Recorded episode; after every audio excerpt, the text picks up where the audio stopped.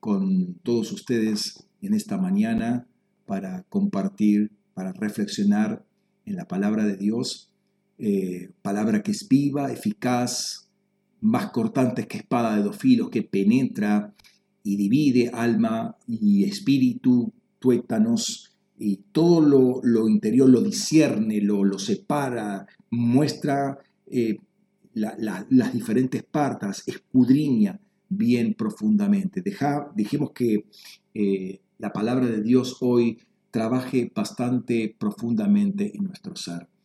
es un día maravilloso, es un día interesante hoy. Eh, la, costumbre, la costumbre, la, tradición, este, festeja el Día de los Santos, el Día de los Muertos, no sé qué historia, ¿sí? Pero nosotros no celebramos la muerte, celebramos la vida, ¿sí? La vida del Espíritu, la vida de resurrección. Cristo nos levantó de entre los muertos, celebramos la vida de resurrección, celebramos al que nos levantó de entre los muertos y nos sentó junto con el autor de la vida, según dicen los apóstoles, que es Cristo Jesús. Así que este, nosotros que somos los santos, nosotros que eh, somos, fuimos separados, extraídos ¿sí? de, del mundo por la acción del Padre. Él nos extrajo, nos escogió, nos eligió. ¿sí? Eclego, acuérdense la palabra, nos extrajo por medio de la palabra que Él habló. ¿sí? ¿Para qué? Para estar para Él, para estar a su disposición, para adorarlo siempre, en todo lugar, en todo momento. ¿sí? Y los santos no mueren. Los santos no mueren, los santos tienen vida eterna. De cierto, de cierto, el que cree en mí, aunque esté muerto, vivirá. ¿Sí? No morirá jamás, después va a decir en Juan 11, 25. Así que eh, te invito a celebrar este día, eh, un poco el día de la vida, ¿no? El día tuyo. Si sos un santo, es tu día. Así que eh, dale gracias a Dios porque Dios se acordó una vez más de nosotros y nos regaló este día porque es el día de los santos, el día de cada uno de nosotros y del cuerpo de la iglesia en general. Cada día podemos celebrarlo al Señor por alguna razón. Dios te bendiga ricamente. Saludo con la paz del Señor a todos los hermanos de los ministerios Luz de las Aguas a las Naciones en este hermoso, precioso, brillante día. Bien, vamos a, orar, vamos a tener un tiempo de, presentarnos delante del Señor para trabajar lo que nos compete en el día de hoy. ¿sí? tema muy interesante. Eh, vamos a, a, orar entonces. Padre, en el nombre de Jesús, gracias por este tiempo, gracias por este día, gracias porque tú nos hiciste santos Tú nos separaste, tú nos escogiste para ti, Señor. Tú tienes un propósito y lo empezaste a manifestar o lo manifestaste y muestras día tras día, detalle tras detalle, de lo que tú haces con nosotros, lo que hiciste, lo que vas a hacer, Señor, todo el trabajo que estás haciendo y a dónde nos proyectas. Ciertamente hay muchas cosas que no las conocemos, pero tú las vas abriendo progresivamente para nosotros. Te adoramos, Señor, te bendecimos. Padre, nos has puesto en una plataforma espiritual impresionante que cada, de la cual cada día aprendemos más. Cada día eh, entendemos un poquito más de la inmensidad que hay en ti para, para conocer lo que tú has hecho en Cristo Jesús con nosotros. Padre, desde esa plataforma que según dice la escritura, está en los celestiales, está en el raquía. Eh, eh, somos esa, esa luminaria, esa luz, Señor, que nos has, que, donde nos has puesto, nos has hecho brillar porque estamos vivos en ti. Brillamos no con nuestra propia luz, sino con la luz de Cristo en nosotros, Señor. Y desde esta plataforma, de este lugar, desde Sión, Señor, declaramos a todo eh, eh, todo el raquía, todos los tronos que se levantan ahí, que han sido derrotados por Cristo Jesús, eh, resucitado en carne, ¿sí? Y ascendido, glorificado, pero han sido derrotados por la muerte y, Satanás, a quienes ustedes responden en el nombre de Jesús, también fue derrotado, de modo que esa autoridad ahora que Cristo eh, tiene, se la dio a la iglesia para declararles justamente a ustedes, a los principados potestades en los celestiales, que Cristo resucitó de los muertos y gobierna. Y la iglesia está declarando esto y atando a todo principado y potestad. Señor, en el nombre de Cristo Jesús, atamos entonces toda distracción y todo problema técnico y toda... Eh, eh, em, confusión que uno pueda tener en la mente, cualquier pensamiento, Señor, que está, está ahí como rebelde, que no quiere sujetarse, lo sujetamos en el nombre de Jesús, llevándolo obediente a la cruz, en el nombre de Cristo Jesús, y así alineamos nuestro espíritu, alma y cuerpo al orden de Dios, al diseño de Dios, en el nombre de Cristo Jesús. En el nombre de Jesús, Señor, todo espíritu que esté pululando, Señor, para, para distraernos, para entretenernos, para sacarnos del foco en el cual tú nos quieres poner, Señor, de, poner una, un, un manto, un tul, Señor, sobre nuestras mentes para no poder comprender la palabra, Señor. En el nombre de Cristo Jesús, en este momento, lo desautorizamos, Señor, y hablamos lo que el cielo habla. Padre, Señor, comunicamos tu, tu palabra, tu verdad, Señor, y lo, y lo comunicamos. Pedimos ángeles, Señor, para que lleven esta palabra, Señor, por todo rincón, Señor, sea en las ciudades de Lomas y de, de, la resurrección, Señor. Pero más allá de ello también, Padre, enviamos ángeles con esta palabra, con este mensaje, Señor, para que corra tu palabra, que corra tu palabra y que toda la tierra se, sea llena de la gloria del conocimiento de Dios. Amén, Señor. Gracias, Rey. Gracias, Padre, por esta posibilidad. Nos humillamos ante ti y de esta posición de, de humildad ante tu presencia, te adoramos, te glorificamos, te exaltamos, Señor. Gracias, Padre, en el nombre poderoso de nuestro Señor Jesucristo. Amén. Amén. Quiero ir con ustedes eh, a unos versículos eh, importantes de Efesios. Vamos a ir a Efesios, capítulo 4, los versículos 22 al 24. Ahí lo tienen en pantalla.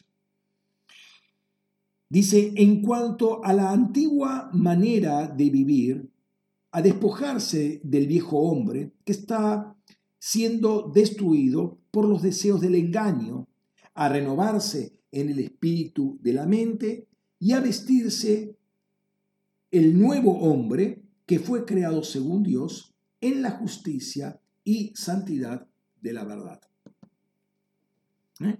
Texto muy, muy interesante que muestra lo que somos eh, como nueva criatura en Cristo, que fuimos recreados en Cristo y algunas cosas que hay que acomodar. Y me, voy a eh, detener fundamentalmente en ese versículo central, ¿sí? Que, que dice ahí... Em, renovarse en el espíritu de la mente. Entiendo que este texto es muy general para lo que vamos a ver hoy, pero sí sienta un fundamento que tenemos que tener y tenemos que tener muy... Y es un fundamento no algo estático, ¿sí? Es un, es un principio operativo que debe estar operativo en nuestra vida, eh, esa renovación de nuestra mente, del espíritu de la mente. ¿Qué quiere decir? Bueno, que eh, la mente puede estar sujeto a espíritus. Ahora tenemos que renovar ese espíritu. Ahora la, la, renovación se hace en el Espíritu Santo. ¿sí? Eh, cuando el cuero está, está duro, está seco, se lo, se lo bañaba, se lo hundía en aceite, ¿sí? Para que tome la, flexibilidad necesaria, la, eh, que se, se, se, humedezca todo con ese aceite y cobre nuevamente eh, la capacidad de, flexionarse. ¿sí? Entonces, eh, nuestra mente también tiene que estar flexible, maleable con el Espíritu Santo. Y estamos viendo lo que es la vida en el Espíritu y es mucho que hay que aprender, ¿sí? Nosotros estamos muy acostumbrados a que las cosas son así, y sí, porque así, y, el problema de la primera enseñanza que hemos recibido muchas veces eh, afecta a esto, porque si, eh, si nuestra primera enseñanza era que constantemente tenemos que em, flexibilizarnos en nuestra mente, eso sería eh, una cosa. Pero cuando decimos, no, esto es así, se acabó, ahí endurecemos este, lo que quiere el Espíritu Santo hacer, justamente, justamente lo contrario, no endurecernos, sino ablandarnos y expandirnos constantemente. El lunes pasado tuvimos una hermosa reunión con más de 60 personas, eh, aunque no todos participaron, donde eh, estamos hablando del presbiterio internacional. Eh, donde hubo una cantidad de experiencias espirituales interesantes, de las cuales algunas cosas comuniqué eh, en su momento, que es muy importante esas cosas para lo que quiero ver hoy, ¿no? O sea, no, no les puedo transmitir absolutamente todo, pero ya les mencioné algo eh, relevante. La vez pasada yo tenía carga por compartirles algo pero no lo hice porque me iba a desviar mucho del tema y se iba, se iba a hacer otra predicación. ¿no? Eh, de hecho, lo que quería decir la semana, semana pasada es parte de lo que voy a decir hoy. O sea que era imposible decirlo todo, pero además eran ya, podríamos decir, dos temas eh, diferentes. Eh, algo les transmití durante el tiempo de los testimonios, pero cuando el pastor Fernando en esta intercesión que les comento del lunes pasado empieza a hablar algunas cosas, ahí me viene a cargar nuevamente y de alguna manera a testificarme de que eh, eso que tenía en mente eh, compartirles era eh, apropiado en este momento para compartir, para decírselos, o sea, en este momento. Sí, eh, una de las cosas que decía el domingo pasado es que eh, habíamos trabajado el pasaje de Gálatas eh, capítulo 5 y que decía que era el paralelo de Romanos 8. Habíamos visto el Romanos 8, 1 al 4 y quedaría de ver 5 y siguientes, ¿no? y de alguna manera esto lo vamos a ver hoy, pero en una fase más práctica o una aplicación puntual. De hecho, hay un texto que es importante, eh, el versículo 5 de Romanos 8, ahí lo tienen en pantalla, dice, porque los que, los que son según la carne piensan en, lo de la carne, pero los que son según el Espíritu, en lo del Espíritu. La pregunta es, ¿somos según la carne o somos según el Espíritu? Entonces, eh, si fuimos creados, resucitados por el Espíritu Santo, somos del Espíritu, somos según el Espíritu, somos guiados por el Espíritu, nuestros pensamientos, nuestra mente debe estar girando y siendo guiada por el Espíritu Santo. Y esto no es algo automático, esto nos cuesta, a todos nos cuesta porque no estamos entrenados a esto. Estamos entrenados a ser guiados por lo que vemos, por lo que conocemos, por, lo, por nuestra experiencia, por lo que nos dicen, por lo que nos enseñaron. Y si bien parte de esto puede ser cierto, hay muchas cosas que hay que ir eh, refinándolas.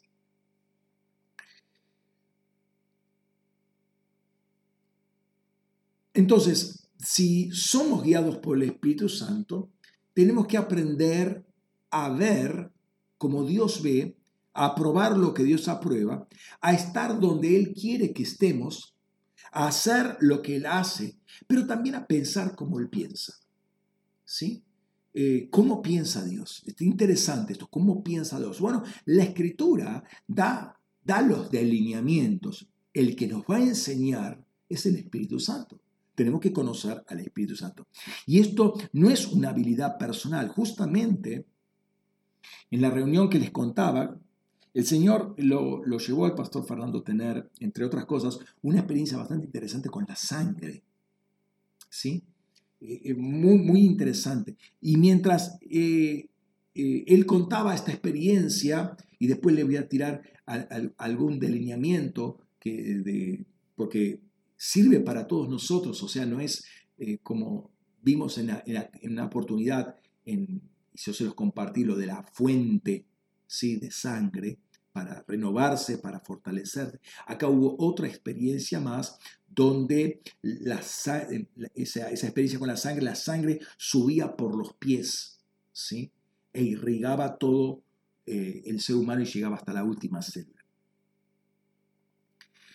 Eh, en ese momento a mí me, dio una experiencia, yo estaba viendo esto, eh, contemplando esto que estaba viendo el pastor Fernando, y el Señor me lleva también a una experiencia eh, que la conté en ese momento brevemente, y me mostró cómo la sangre iba creando, vieron como una raíz que va haciendo de troncos más gruesos, cada vez más finito, más finito, y se va metiendo en la, en la sangre, en la, en la tierra, perdón, y, son hilitos bien finitos. Bueno, de la misma manera me estaba mostrando que la sangre iba creando capilares cada vez más chiquitos, más chiquitos, se iban subdividiendo, subdividiendo y cada vez más finitos, más finitos, más finitos, hasta formar toda una malla que era imperceptible, pero no era un continuo. Si uno amplificaba eso, veía eh, algo dinámico, no era algo estático, algo dinámico que cada vez se iba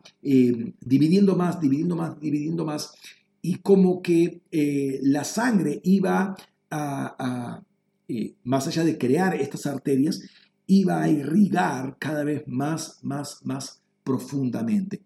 Y esto me envolvía como una malla, y ahí me viene el texto que dice, pero ahora vemos mediante espejo, primera de Corintios 13:12, pero entonces cara a cara. Ahora conozco en parte, pero entonces conoceré plenamente conforme fui conocido. Es decir, esa sangre nos permite llegar a niveles, ustedes sabemos, a ver, desde lo anatómico, sabemos que eh, la, la célula, particularmente la neurona que no recibe sangre, muere. ¿Sí?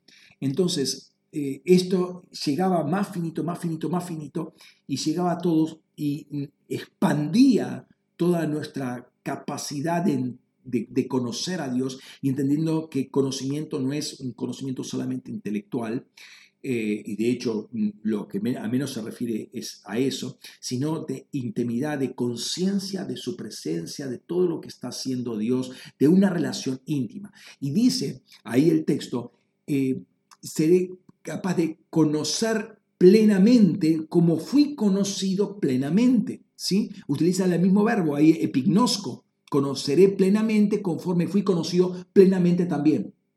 Eh, ¿Y quién me conoció plenamente? Dios. Entonces yo voy a conocer a Dios como Dios me conoció a mí. ¿Por qué? Porque hay una compenetración eh, y con, un, entendimiento consciente de, de, esa relación que yo tengo con Dios. Muy interesante. Y entonces, de alguna manera, esto tiene que ver con la vida en el Espíritu, porque eh, la vida del Espíritu no es una vida de turismo celestial que voy a ver, me, subo a una nube, tengo una visión y, listo. Eh, eh, parte de eso hay, sí, parte de eso lo vamos a experimentar, vamos, y de hecho, lo veo todos los días revisando las, las intercesiones de los montes, cómo gente está recibiendo palabra regularmente o, recibe visiones y cosas por el estilo. Pero no se reduce eso, a la, eh, perdón, la vida espiritual no se reduce a eso solamente. Eso es parte de la experiencia, pero hay algo más de lo que es la vida espiritual. Em, una de las cosas que quería compartirles hoy, eh, sea, para iniciar este, esta temática, era un pasaje de Zacarías. Eh, el, Señor me lo, cambió, ¿sí? Eh, tuve que rearmar todo de nuevo, todas estas cosas que estoy compartiendo en este momento. Quizás la vez que viene podamos tocar ese, ese pasaje. Pero el Señor me llevó a otro que quiero que lo consideremos porque más, más allá de lo que ahí se describe, habla de lo que, eh, del peso que tiene nuestras vidas en lo que quiero eh, hablar en el día de hoy. Cuando recién me convertí, uno de los textos que más me impactan, uno de los libros o profetas que más impactó fue Ezequiel. Aunque Jeremías era mi favorito, sí, lo sigue siendo, pero Ezequiel me, impactó eh, porque nosotros recién ahora estamos, por así decir, redescubriendo o hablando de, mínimamente, hablando de eh, la traslocación de, Felipe. ¿Se acuerdan de Felipe, Romanos, eh, Hechos capítulo 8? Que es tomado de un lugar y lo lleva algunos kilómetros lejos el tema del eunuco y de ahí desaparece este, y se, se, va a otro lugar, ¿no? Eh, pero eh, tratar de explicárselo eso o enseñárselo eso a, Ezequiel. Ezequiel estaba en Babilonia, estaba ahí a, orilla del río Quebar, eh, en, cautiverio, fue transportado en la primera deportación y es llevado en el espíritu ¿sí? a Jerusalén y es llevado en el espíritu y aún físicamente porque él tiene que hacer algunas acciones y ver lo que estaban haciendo estos, estos, esos sacerdotes, y aún el sumo sacerdote, y la imagen del celo que estaba metida en el, en el templo de Jerusalén. Lo, él lo puede ver con sus propios ojos y después se lo cuenta a los ancianos, de alguna manera para explicar, ¿ven? ¿Saben por qué pasó todo esto? Miren, esto, esto es lo que el Señor me mostró, lo vi, lo vi con mis propios ojos, ¿sí? Eh, el grado de revelación y experiencias espirituales que tuvo este hombre fue impresionante. Y si uno lo ve con estos ojos, a ver, ya empezando con Ezequiel capítulo 1, ¿no? Este, capítulo 10, pero también todo lo que está viviendo este, este, este Ezequiel, porque es, eh, es impresionante la, la claridad el, poder, el grado de, sensibilidad espiritual que tenía este hombre y cómo, Dios lo llevaba.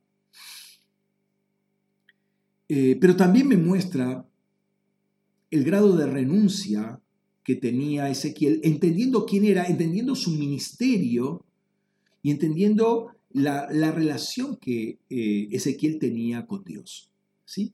El pasaje que quiero que consideremos es del capítulo 4 de Ezequiel, es muy tremendo este capítulo 4, muy explícito, y ahora lo vamos a revisar, vamos a ir parte por parte, pero quiero que, eh, y lo, vamos a ver parte por parte, porque lo, eh, que persigo eh, con, esta exposición es manifestar una, serie de características. No, no voy al detalle porque no, no es lo que me interesa trabajar en esta mañana, pero ver cómo se desarrolla este, este pasaje. ¿no?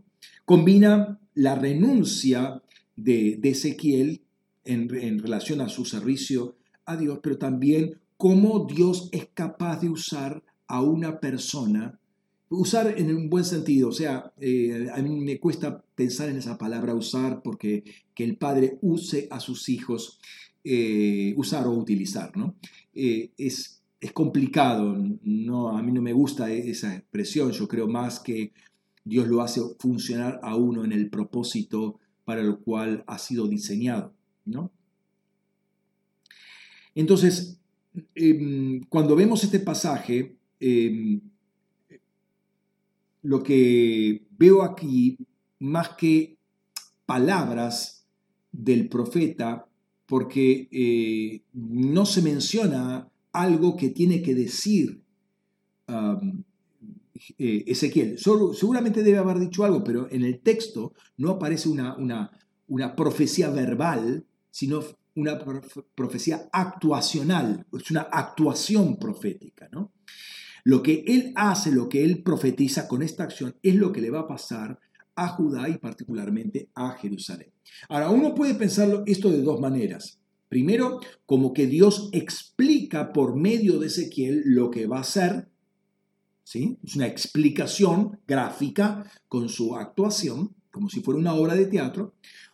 Y dos, como que la actuación que hace Ezequiel produce lo que va a pasar con Jerusalén, que va a ser la caída de Jerusalén, la toma de Jerusalén, y que va a redundar en la segunda deportación en el 586 a.C. Eh, ¿Habrían las palabras eh, de, la profecía explicado lo que Dios iba a hacer o las habrían producido? Eso, es interesante. Eh, ¿Por qué Dios hace una actuación y no simplemente lo, dice? ¿no? eh, es, claro que finalmente la palabra es, yo creo que si lo hubiese dicho, hubiese ocurrido igualmente. ¿sí? Ahora, lo actúa. ¿Por qué lo actúa? ¿Por qué lo tiene que pasar eso, todo, todo el trance ese eh, que tuvo que pasar Ezequiel? para profetizar de esta manera, una profecía que duró 390 días más 40, más 40 días adicionales, o sea, son 430 días de profecía. Una profecía que duró 430 días, o sea, un año eh, y algo más, y unos meses. Ahora, vuelvo a repetir, y esto es importante que tengámoslo presente. Es que em, la profecía explica o produce. Pensemos, por ejemplo, nuevamente en Ezequiel, pero en Ezequiel capítulo 37, cuando le habla, al, está en el, el valle, famoso valle de los huesos secos, y Dios le dice, habla. van a vivir estos huesos, ¿se acuerdan el diálogo? Van a vivir, no sé, tú lo sabes. Bueno, dile, profetiza, eh, que, que, que vivan. Y él tiene que profetizar. Si él no profetizaba, no se levantaban todos esos huesos. O sea, la palabra produce eh, ese, ese, ejército que se levantaba. ¿no? Entonces, no simplemente eh, es, es, un anuncio de lo que Dios va a hacer, sino que está produciendo eso. Ahora, la, la profecía es productora de hechos, no por el hablar en sí, sino que por la fe yo libero palabras que son las palabras de Dios. ¿sí? Eh, y Jesús había explicado que mis palabras son espíritu y son vida. Entonces, al soltar la palabra, yo en unidad con el Espíritu de Dios, ¿sí? Somos uno, un espíritu con Cristo, ¿sí? Entonces, en el momento que yo libero, libero palabras de Dios, pero las libero yo, entonces funciono como canal y esa palabra produce lo que la palabra dice que se va a producir, porque todas las cosas se sostienen o se conducen por la palabra de su poder. Ahora, acá, acá eh, ¿cómo se llama? Ezequiel no pronuncia palabra, hace, pero recordemos que nosotros somos remas, somos palabras. Toda nuestra vida, toda nuestra expresión verbal pero también actuacional, habla de un rema de Dios. Somos un rema del Logos. Dios habló y nos produjo a nosotros. Así que somos una... Recuerden Pablo que va a decir que somos una carta viviente. ¿sí? Entonces que de alguna manera eh, nuestra, nuestra vida ya está hablando, ya está profetizando. Estoy hablando en términos bien generales. No te estoy diciendo que seas un profeta, pero que sí nuestra vida está profetizando. Pero vamos a ir profundizando en este, en este concepto. De hecho, muchas veces, y esto le, la, experiencia de, los padres eh, es, clara, muchas veces los padres no tienen que decirle algo a los chicos, simplemente los miran y los chicos ya entienden. Y sería bueno eso, porque ya lo entienden más que por las palabras, sino por la expresión de su rostro, que es la expresión de su alma. O sea, pueden leer algo en la expresión facial, si se quiere, de los padres. Ahora, ¿qué sienten los chicos? ¿El amor del padre o el juicio que viene o el miedo de lo que puede llegar a ser el padre cuando pone esa cara. Es un tema, es un tema delicado, pero lo que, lo que muestro es que de alguna manera nuestra, eh, nuestra vida habla además de hacerlo nuestras, nuestras bocas. Entonces, revisemos este pasaje eh, por partes, ¿no? Muy didáctico para lo que quiero eh, que hablemos hoy. Es introductorio. Vemos los primeros tres versículos, dice, y tú, hijo de hombre, tómate una tablilla, tablilla, póntela delante y graba en ella la ciudad de Jerusalén. Y pon contra ella sitio, edifica contra ella torres de asedio, levanta terraplenes contra ella, pon tropas contra ella y arietes a su alrededor. Tómate también una sartén, mejor dicho, un sartén de hierro, y ponla como vallado, ponlo como vallado de hierro entre ti y la ciudad. Dirige contra ella tu rostro, quedará sitiada y le apretarás el cerco. Esta, perdón, es una señal para la casa de Israel. Noten la última oración. Es una señal para la casa de Israel. Lo que anuncia el profeta con lo que hace es lo que le va a suceder a la ciudad. Claro, los que están en la ciudad no lo ven esto porque él está en, Babilonia y la ciudad está en Jerusalén, está en unos cuantos kilómetros de distancia, pero había judíos, había ancianos, había gente que había sido deportada en la primera deportación, que estaba ahí y podía testificar de lo que estaba haciendo, eh, ¿cómo se llama? Ezequiel. Ahora, notemos al principio, toma una tablilla y se la pone delante de él y tiene que grabar la ciudad de Jerusalén. ¿Y por qué no agarra un papel? ¿Sí? ¿Por qué una tablilla? Eh, a ver, eh, primero que el papel era, era complicado, ¿sí? Eh, y en la tablilla se puede dibujar, pero al, dice grábate, no dice dibujar. O sea que esa tablilla más que un dibujo probablemente contenía un bajo relieve. ¿sí? Hace una, como hoy diríamos, una maqueta, ¿sí? De Jerusalén y no solamente eh, una maqueta lo va reforzando con toda una situación que está ocurriendo, pone terraplenes, tropas, edificios, torres de asalto, eh, un cerco, o sea, muestra gráficamente, pero tal vez con algún relieve, lo que era un, literalmente un sitio a la ciudad de Jerusalén y después pone un sartén de hierro que separa a Ezequiel de Jerusalén. Ahora, Ezequiel está tipificando a, Dios en ese momento, ¿sí?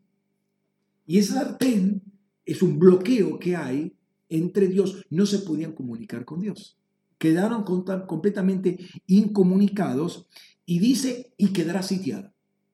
O sea, a la luz de lo que él hace con esa acción ya la ciudad queda sitiada. La actuación profética de, de, Ezequiel hacía, producía que va a quedar sitiada la ciudad. Y ese sitio tenía que apretarse cada vez más, o sea, va a ser más cruento, más, más, más duro de llevar. Los siguientes versículos dicen que va tener que acostarse por 390 días de su lado izquierdo y después, si se, la, si se la calambró un poco el lado izquierdo después de 390 días, un año y un mes, para poner un número redondo, andate del otro lado y otros 40 días. Uno por la casa de Israel, los, los 40 por la casa de Judá. Fíjate lo que dice. Versículos 4 al 7. Dice, y acuéstate tú mismo del lado izquierdo, y yo echaré encima tuyo, escucha eso, yo echaré encima tuyo la maldad de la casa de Israel, y los días que estés así acostados cargarás con su iniquidad. Yo te señalo en días los años de su iniquidad, 390 días, para que cargues con la iniquidad, la iniquidad de la casa de Israel. Cumplido estos, te acostarás del lado derecho y cargarás con la iniquidad de la casa de Judá 40 días. Un día por cada año te señalo. Y dirigirás tu rostro hacia el asedio de Jerusalén y con tu brazo descubierto profetizarás contra ella. Profetiza con brazo, no profetiza con palabras, profetiza con brazo descubierto contra ella. Y fíjate, eh, Dios lo ata con sogas a Ezequiel para que no se voltee de un lado al otro. Versículo 8 dice, mira, te amarro con sogas para que no te voltees de lado hasta que hayas cumplido los días de tu apretura. ¿Sí? Va a estar apretado, atado, apretado, acostado 390 días de un lado y después se va a volver 40 días del otro lado apretado también. En total, 430 días amarrado, acostado, atado, apretado. Solamente un brazo descubierto con el cual tenía que eh, profetizar. O sea, no la iba a pasar cómoda Ezequiel. No es simplemente el profeta, así dice el Señor, no, no, él tenía que ser, y fíjate que en esos versículos dice, y vas a llevar el peso de la iniquidad de Israel, lo vas a llevar vos. O sea, notemos, cuando uno piensa en la obra de Jesucristo, que Jesús lleva sobre sí todo el pecado, toda la iniquidad, todas las transgresiones de la humanidad, en este caso, Ezequiel está funcionando como el Hijo del Hombre.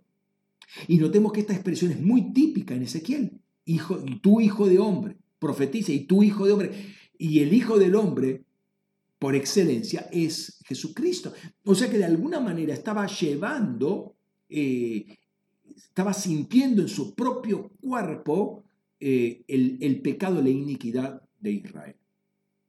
Como no se podía mover, o que no se iba a poder mover, entonces Dios le dice, acopiate de eh, alimentos, ¿sí? cuanto antes busca alimentos, porque eso es lo que vas a comer durante los 390 días y de los 40 siguientes, 430 días, a menos que no dice, pero a menos que los últimos días haga ayuno. ¿sí? Ezequiel iba a tener que comer y beber con una ración, la ración del sitio. ¿Cuál es la ración? algo muy, muy limitado. Mira, versículos 9 al 11. Recógete pues trigo y cebada, habas, lentejas, maíz, bueno, difícil maíz porque maíz es, de América, o sea que probablemente sea mijo o millo, eh, y avena, y échalo todo en una vasija, con ellos hazte de comer. Eso comerás 390 días, todos los días que estés echado de ese lado. Comerás tu alimento por peso, una ración diaria de 20 ciclos. A una hora fijada lo comerás. Beberás agua por medida, la sexta parte de una cantarilla, de, a una hora fijada la beberás. En otras versiones pone un in, ¿sí? la medida in, por ahí por eh, cantarilla. No se sabe exactamente cuánto era un ciclo en peso. Hay variantes, ¿sí? Pero está entre 11 y 12 gramos. Tomando el mejor caso, 12 gramos, si tiene que tomar 22 ciclos de comida, eso equivale a una ración diaria de 264 gramos de granos por día. Y eh, si un IN era 3,6 litros, la sexta parte era 600 mililitros, un poquito más de medio litro. Esa era la ración diaria por 90 días y después, presumiblemente, por 40 días más. 430 días comiendo 264 gramos de cereales por día solamente. Iba a quedar bien flaquito no era un ayuno de una semana. Ay, pastor, un ayuno. 40 días ayunando un día por semana. Acá era un año, dos meses, número redondo, un año, dos meses eh, con una ración diaria de agua y de comida, ¿no? Es cierto que esto mostraba una situación muy, muy dramática para el pueblo de Israel, ¿sí? Em, y es lo que iban a experimentar en el sitio. Em, muchos iban a desfallecer y iban a morir. Iban a morir. Se iban a, literalmente ocurrió esto, se iban a comer unos a otros. Muy duro fue ese, ese momento, ¿no? Pero estaba mostrando eh, al, pueblo de, de Israel que había ya sido deportado en la primera deportación, miren cómo, van cómo va a quedar, miren lo que va a pasar ahora. ¿no? Luego le dice cómo debía cocer los alimentos, no va a comer eh, alimento crudo, cómo los tenía que cocer. Versículos 12 al 15 dice, comerás también una hogaza de cebada que cocerás delante de ellos sobre excremento humano. Y dijo Yahvé, así comerán los hijos de Israel su pan inmundo entre las naciones. Y dije, ay, Adonai Yahvé, He aquí mi alma no ha sido contaminada. Desde mi juventud hasta ahora no he comido cosa mortecina ni despedazada por fieras, ni ha entrado en mi boca carne de desecho. Me respondió, he aquí te concedo que prepares tu pan, no sobre excremento humano, sino sobre boñigas. Es decir, sobre excremento de animal. Esas son las boñigas. Notemos acá algo interesante, porque acá hay una intercesión de Ezequiel por su vida, pero por el hecho de hacerlo con su vida en esta actuación profética, iba a beneficiar, iba a bendecir a todo el pueblo de Israel. Porque acá está diciendo, em, así comerán los hijos de Israel su pan inmundo entre las naciones. ¿Sí? Era bastante humillante eh, ya comer lo, inmundo, pero ¿cómo lo iban? Y lo tenía que hacer sobre excremento, cocinarlo sobre excremento humano. O sea, si bien la, el sitio era degradante por sí solo, era humillante, ahora iban a ser deportados, iba a ser mucho más humillante. Eh, notemos que como la, la, santidad, la obediencia, el compromiso de Ezequiel, que nunca eso lo hice en mi vida, como en la intercesión que está haciendo, está favoreciendo de alguna manera a todo el pueblo de Israel. Entonces, esto es muy importante para nosotros porque en nuestra vida diaria, en nuestra separación que tenemos para con Dios, eh, ¿sí? Este, nuestra vida de santidad, eventualmente en un momento de intercesión nos puede beneficiar a nosotros, pero también beneficiar a otros.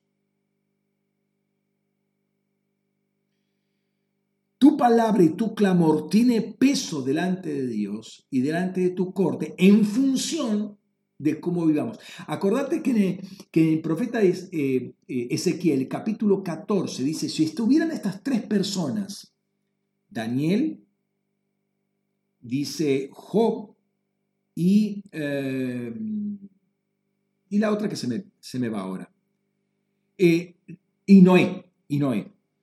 Eh, si estas tres personas estuvieran delante de mí, Jerusalén no podría ser salva, ellos se salvarían por sí mismos. Ahora, nota, una intercesión de estas tres personas que hablan de una santidad, que hablan de una justicia tremendas delante de Dios, hablan de una sabiduría tremenda, algo, gente que se fue muy reservada para con Dios, ¿sí?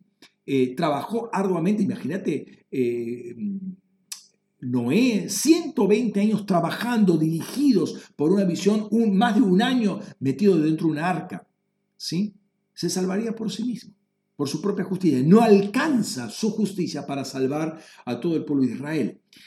Eh, qué pesado, qué, qué, fuerte que puede ser una, una eh, o mejor dicho, cuánta fuerza le puede dar nuestra vida, nuestra calidad de vida a nuestra oración intercesora para propio beneficio, pero también para beneficio del pueblo. Entonces, la deportación a una nación pagana le iba a costar muy caro por todas las prácticas inmundas que iban a aprender y con las cuales se iban a contaminar. Eh, entonces, es muy, muy fuerte esto, ¿sí? Muy fuerte esto. Finalmente, los últimos dos versículos, Dios les dice, ahora, escuchemos una cosa. Eh, ellos viviendo en la, tierra prometida, viviendo en Jerusalén, se contaminado con cuanta práctica inmunda que venía de Babilonia, en, términos generales hablando, de, venía del espíritu de Babilonia, la practicaron. Ahora iban a ir a la fuente. ¿Usted le gusta Babilonia? Ahí van a ir a, a Babilonia. ¿no?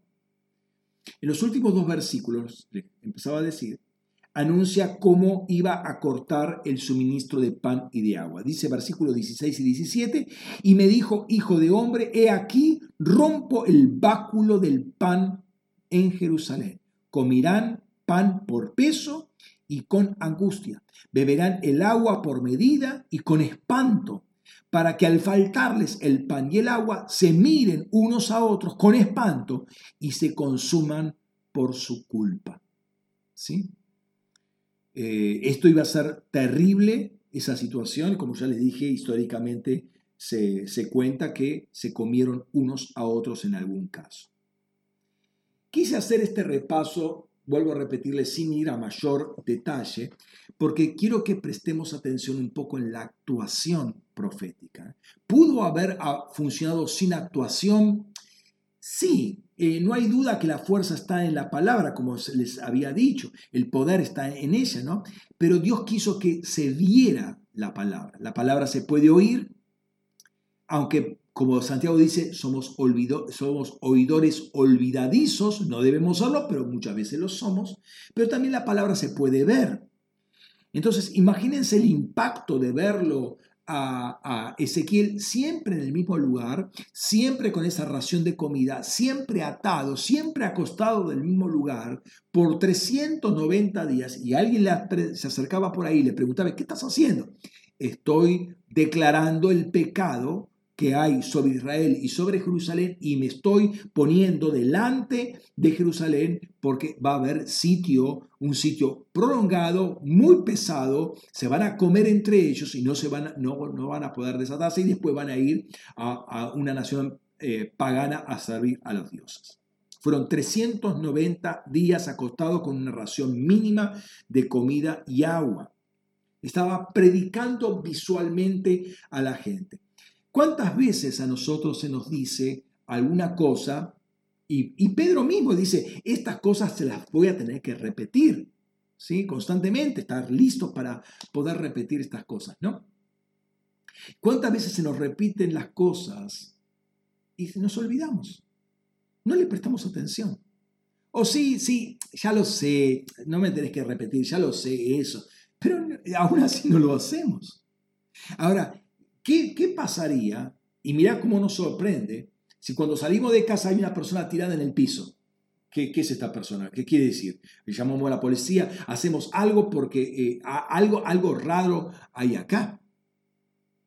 Pero si está un día, dos días, 390 días, y lo vemos cada vez languideciendo más fuerte y una situación bastante curiosa, nos empezamos a preguntar y la, persona ya nos, nos está hablando, nos está diciendo algo, hay un mensaje muy fuerte, muy fuerte. Lo vemos desfalleciendo, lo vemos muriendo, enflaqueciéndose cada vez más fuerte y de repente, un día está acostado del otro lado y pasa un tiempo, que sé cuántos días serán así. O sea, nos está dando un recordatorio visual permanente. Está, a ver, una cosa es una palabra, un mensaje, una, una, predicación, una enseñanza. Durará una hora, dos horas, lo que sea que dure. Pero es ese día y después se acabó. Pero acá el mensaje, la, la, profecía duró 430 días constantes, fue siempre la misma. Pero viendo cómo iba haciendo estragos en la persona, la palabra no es gratuita en absoluto. Es dolorosa, es impactante. ¿Mm? Más allá de lo que estaba produciendo. Con Ezequiel aprendemos más cosas. Uno, uno, de los aspectos que empieza a abrirse muy fuertemente, en hablarse, profetizarse muy fuertemente en la historia, en el desarrollo histórico de Israel, es el tema de la responsabilidad personal empieza a hacerse muy fuerte en, eh, en este, en, Ezequiel. Por ejemplo, en Ezequiel 18.4b dice, el alma que pecare, esta morirá. Muy, muy, muy personal. Vos sos responsable de tu propia vida. Vos pecás, vos morís. Punto. ¿Sí? O sea, estaba el conocimiento este, pero acá como que se enfatiza, se, se pone de relieve mucho más fuertemente. ¿Sí? Pero también había otro concepto que lo tenían desarrollado, pero también con el ministerio de Ezequiel se va a reforzar, que es la, la responsabilidad corporativa. Ambas dos van a estar jugando. Se da, por ejemplo, en el llamado que tiene Ezequiel. El capítulo 2 y capítulo 3 de Ezequiel está hablando del llamado que Ezequiel tiene. En el versículo 3, 17 dice, Hijo de hombre, te he puesto por centinela de la casa de Israel. Cuando oigas la palabra de mi boca, adviérteles de mi parte. Es el, el llamado que tenía, ser centinela. ¿Sí? Escucha algo, ve algo de parte de Dios, eso se lo comunica y ahí le va a decir, si eh, vos lo haces y ellos no lo hacen, la culpa la tienen ellos. Si vos no lo haces, eh, vos, eh, ellos van a caer por su pecado, pero vos sos el responsable, vos vas a ser eh, juzgado también. Y después esto lo va a repetir, pero con una, una, fuerza mayor, hay matices, una fuerza mayor en capítulo 33 de Ezequiel, versículos 1 al 9, y en el versículo 11, después les va a decir Dios, diles lo siguiente, diles, vivo yo, declara el Señor Dios, que no me complazco en la muerte del impío, sino que el impío sea parte de su camino y viva. Fíjense, acá está en singular. Ahora dice, volveos, volveos de vuestros malos caminos. Está hablando en plural. ¿Por qué habéis de morir, oh casa de Israel? Ahora, noten esto. El, el, que, el, que, el alma que pecare morirá, individual. Pero acá le está hablando a todo el cuerpo todo Israel podía morir. ¿Sí? Todo Israel podía morir. Ese era el llamado de Ezequiel. ¿Quién iba a ponerse en este lugar para cumplir esta tarea de decirle a Jerusalén lo que iba a pasar? ¿Y cómo lo... Bueno, la persona, necesitaba encontrar una persona eh, de un carácter maduro, estable, firme, comprometido, entendiendo lo que era hablar y lo que era actuar proféticamente. Y tener un carácter para soportar, de alguna manera, en pequeña escala, lo que Jesús más tarde iba a soportar. Ese era Ezequiel. Esa era la persona de ese carácter probado, fuerte, ¿sí? Y no es el único. De tanto en tanto, antes, Dios había levantado otros profetas eh, muy poderosos en palabras y en hechos, ¿sí? Y por ejemplo tenemos a Isaías, por ejemplo, en un momento le pide eh, Dios a, a, Isaías, anda, camina desnudo por la calle para mostrar como señal profética lo que iba a pasar. Ahora, cuando uno examina este texto, ahora lo vamos a leer, cuando uno examina este texto se da cuenta que no era un juicio para Jerusalén, era un juicio para Egipto y para Etiopía. ¿Por qué lo elige? ¿Por qué lo elige a, Isaías para esto? Fíjate lo que dice, y lo leo para, para una lectura simplemente. Dice eh, Isaías 20, todo el capítulo 20 son seis versículos. El año en que el comandante vino a Asdod, cuando Sargón, rey de Asiria, lo envió y peleó contra Asdod y la tomó, en aquel tiempo el Señor habló por medio de Isaías hijo de Amós, diciendo, ve y quítate el silicio de tus lomos y desata las sandalias de tus pies. Así lo hizo y anduvo desnudo y descalzo. Entonces el Señor dijo, tal como mi siervo Isaías ha andado desnudo y descalzo por tres años como señal y símbolo contra Egipto y contra Cus, Cus es etíope, así el rey de Asiria llevará llevaré a los cautivos de Egipto y a los terrados de Cus, jóvenes y viejos, desnudos y descalzos y descubiertas las nalgas para vergüenza de Egipto. Entonces se desanimarán y se avergonzarán a causa de Cus su esperanza y de Egipto su jactancia. O sea, falsa esperanza y falsa jactancia que tenía Cus y Egipto respectivamente. Y dirán los habitantes de esta costa en aquel día, he aquí, tal ha sido nuestra esperanza, a donde huíamos buscando auxilio para ser librados del rey de Asiria. ¿Y cómo escaparemos nosotros? Fíjate, al principio dice, eh, habló, el Señor habló por medio de Isaías, hijo de Amós, y dijo, ve y quítate. Y así lo dijo, y anduvo desnudo Entonces el Señor dijo, tal como mi siervo ha andado. O sea, él tuvo que actuar una palabra. Y esto es lo que ocurrió finalmente a Egipto, sí, a Egipto y a Asiria. Confió en algo vano y así le fue Egipto. No está hablando de Jerusalén y de, Israel, está hablando de una nación pagana, Egipto y Asiria. Ahora, claro, hoy eh, desnudarse, hoy con todo lo que se desnudan, esto no nos llama mucho la atención, la gente no se sentiría avergonzada por esto, ¿no?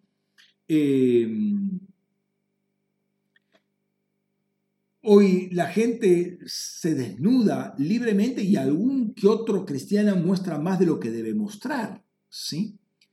Pero en aquel tiempo el desnudarse eh, tenía su significado, era un acto vergonzoso. Recuerden cuando eh, los, los, mensajeros de David eh, van al rey de Siria y el, y el, rey de Siria le corta el atuendo y lo deja, pensamos, como, como si fuera una, casi una, una minifalda. ¿Sí? El atuendo llegaba hasta los pies, se lo corta como si fuera una minifalda, una vergüenza terrible y, no, y, y, han sido afeitados y no querían entrar a la ciudad porque era alguna situación vergonzosa. Pero hoy los cristianos, algunos cristianos, usan ropa toda rota y para ellos es una moda. ¿Se dan cuenta? Eso es pensar según la carne y no según el espíritu. ¿Qué quiere decir vestirse y qué quiere decir desvestirse, desnudarse? ¿Qué quiere decir andar con ropa eh, sana y qué quiere decir andar con ropa rota? A ver, pensemos un poco en el espíritu, ¿qué quiere decir estar vestidos, revestidos, revestidos de Cristo? ¿Qué quiere decir que, que Dios vistió a Adán y lo cubrió para estar en la presencia de Dios. ¿Qué quiere decir tu vestimenta?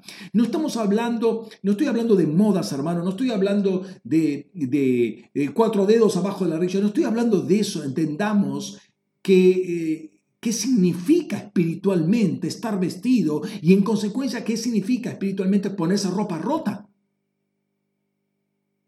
¿Qué estoy diciendo como eh, eh, embajador de Cristo? Como un enviado de Dios, como un cristiano, con alguien, como alguien que representa a Cristo. ¿Qué quiere decir estar desnudo? ¿Qué quiere decir estar con ropa rota? Porque quiere decir, estoy hablando de actuación profética 24/7. Estoy hablando de andar en el Espíritu.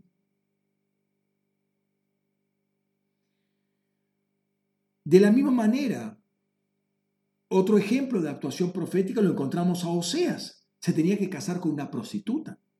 Y una y otra vez, ante la infidelidad de esta mujer, porque innato era algo que tenía, parecería en la genética de ser prostituta, vez tras vez, o sea, tenía que ir a buscarla a los prostíbulos para tomarla como esposa. Y tiene un hijo y se va de nuevo a la prostitución. Y tiene otro hijo y se va de nuevo a la prostitución. Y sí. Ahora, no era un culto de fin de semana. No era una actuación profética de 430 días. Si se casaba, se casaba para siempre. Y Osea de alguna manera muestra a Dios. Y la prostituta era Israel. Ahora, lo que se mofaba, imagínate la burla de un profeta casándose. A ver, eh, ¿qué, ¿qué, le pasó a este profeta? ¿No? ¿En qué se equivocó? ¿Cómo te vas a casar con una prostituta? Claro, los que se burlaban eran, no entendían que estaba profetizando con una acción, profetizando con un estilo de vida, de por vida se tenía que casar con esta mujer. O sea, si uno tiene entendimiento profético, eh, wow, ¿qué me está diciendo a mí? Es una actuación que me está juzgando. Ya no eres palabra, no, no había una palabra específica. Era un juicio por medio de una acción. Ahora es interesante porque Oseas en hebreo es Joshea y Joshea viene del verbo yashá. Joshea quiere decir libertador. Y allá es el verbo liberar, eh, salvar, etc. Y de esa palabra viene Yeshua. Joshea y, y Yeshua eh, vienen de la misma raíz, de la misma raíz, del mismo verbo Yasha, y no justamente Jesús va a, venir para salvar a un pueblo y hacerlo su esposa, pero una esposa, como dice Pablo, sin mancha, ni arruga, ni cosa que se le parezca. No puede ser una... Eh, o sea, pudo haber sido una prostituta antes que se mezcló en cualquier cosa, pero ahora, en Cristo, ya no es Cristo afuera dando testimonio afuera nuestro, Cristo está dentro nuestro y dando testimonio desde adentro. Es bastante diferente. Ahora, volviendo a Ezequiel. Eh, es cierto que no somos todos Ezequiel. Hubo un Ezequiel, pero el que estaba en Ezequiel está en todos nosotros. No somos Ezequiel ni tenemos el llamado de Ezequiel, no estamos en el tiempo ni en el lugar donde Ezequiel estuvo profetizando, pero el Hijo del Hombre que se canalizaba a través de él es el mismo que vive en nosotros y se manifiesta a través nuestro nosotros manifestamos a Cristo en todo lugar y en todo tiempo. Manifestamos el perfume de Cristo, el aroma de Cristo 24/7. Pablo lo dice, y fíjate, segunda de Corintios capítulo 2, los versículos 14 al 16. Pero gracias sean dadas a Dios, quien, o sea, Dios, siempre nos hace triunfar en Cristo y por medio de nosotros manifiesta la fragancia de su conocimiento en todo lugar. Porque para Dios somos olor fragante de Cristo, entre los que son salvos y entre los que se pierden. Para unos olor de muerte para muerte, para otros olor de vida para vida. Y para estas cosas, ¿quién está capacitado? Nadie. La respuesta es nadie. Dios es el que nos capacita. Dios nos hace hábiles para hacer esto, nos da las herramientas. Ahora, acá dice una cosa muy fuerte. Dice, somos aroma fragante de Cristo, somos perfume de Cristo. Si alguien te pregunta, ¿quién eres? Acá tenés una respuesta, acá tenés una definición que Pablo da de nosotros. Somos, ¿quién, quién sos? Soy aroma de Cristo, soy perfume de Cristo. Dios me hizo, lo dice acá la palabra, Dios me hizo perfume de Cristo. La pregunta entonces es, ¿el frasco que tiene ese perfume está abierto o cerrado?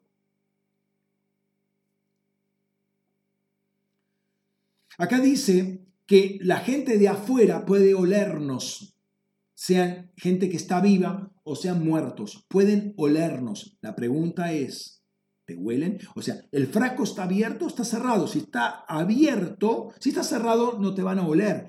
Pero si, este, si está abierto, te van a oler. Y acá dice que tiene que estar abierto este frasco. ¿Se siente el aroma de Cristo eh, en tu vida? ¿Hueles a Cristo de lunes a viernes? Porque dice en todo lugar. Y como yo no me puedo estar en todos lugares al mismo tiempo, en cada lugar que voy es a cada tiempo en el cual yo estoy en ese lugar. Entonces, en todo lugar y en todo tiempo. Olemos a Cristo, olemos a Cristo en el trabajo. Olemos en a Cristo en, tu, en, la casa, en la familia, en tus estudios, olemos a Cristo, en tus negocios.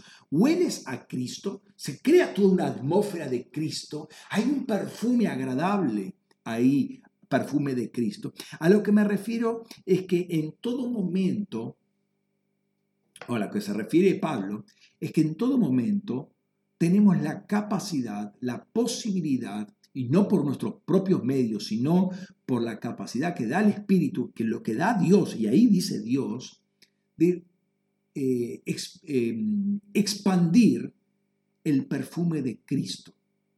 ¿sí? No está limitado a un día de la semana, Así como somos seres humanos 24/7, si somos seres humanos en Cristo, somos 24/7 cristianos, entonces 24/7 somos aroma de Cristo, somos perfume de Cristo. Es decir, constantemente estamos manifestando su presencia. Y esto es aparte, esto es aparte de, una, de un momento particular en el cual podemos decir, Dios me usó. No, vuelvo a repetir, no, no me gustó mucho la expresión, Dios me usó, pero bueno, donde hay una acción particular en el cual ocurre un milagro, yo hablo con una persona, etcétera, etcétera. Una acción particular. Pero 24/7 manifestamos el aroma de Cristo. Y acá hay dos puntos. Uno es eh, que eh, Dios somos, eh, para Dios somos perfume de Cristo y nos tenemos que aprender a vernos así. Y la gran crisis de, las personas es cuando em, uno se ve como el espejo dice que uno es o como otros dicen que uno es. Y hemos, hemos sido entrenados psicológicamente a estar siempre referenciándonos con lo que dicen otros o lo que dice el espejo mismo, o sea, lo que opinamos nosotros de nosotros mismos por la vía natural. Pero acá hay una redefinición de nosotros que es bueno considerarla, que somos perfume de Cristo. Aprender, aprender a vernos como Dios nos ve y hacer lo que Dios dice que somos. Somos perfume. Si somos perfume, tenemos que dar un aroma alrededor nuestro y en todo momento. Pero lo segundo es que somos olor de vida para los que se salvan y olor de muerte para los que se pierden. Esto, a ver, esto es fuerte, muy fuerte, porque lo que está diciendo es que nuestro aroma, nuestra, nuestro perfume juzga. Nuestra vida en el espíritu juzga a los vivos a los muertos alrededor nuestro, o sea, los que están vivos, los que están salvos y los que están perdidos, nuestra vida los va juzgando. Recordad que la vida de Noé y la actuación de Noé juzgó a toda esa, a, toda esa generación. Lo dice la palabra. Él juzgó por su justicia, juzgó a toda, a toda, eh, a todos los que vivían en aquella época. Ahora, nuestra vida, nuestro espíritu, nuestro perfume juzga, discierne, separa, divide. A los que se, a los que se salvan, este es de los míos, ahí está, este es de los míos, ¿por qué? Porque tiene el mismo perfume que tengo yo. Este tiene un perfume fétido, este huele a podrido, este está muerto. El muerto tiene un olor a muerto. Entonces, nuestras vidas espirituales. Nuestro espíritu está juzgando 24/7 por medio del perfume que exhalamos.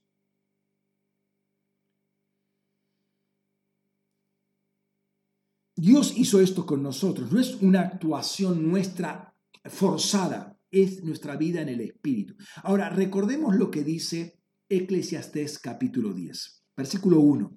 Dice, una mosca muerta hace heder el perfume del perfumista. Así una pequeña locura al que es estimado como sabio y honorable. Entendamos que el perfumista es Dios y nosotros somos ese perfume. Eh, y esa mosca es una locura que nosotros podemos cometer. Dicho en otros términos, una locura, una locura, una, una sola, puede estropear nuestro testimonio.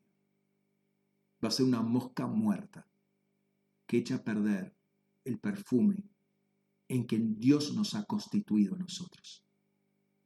Muy, muy fuerte esto.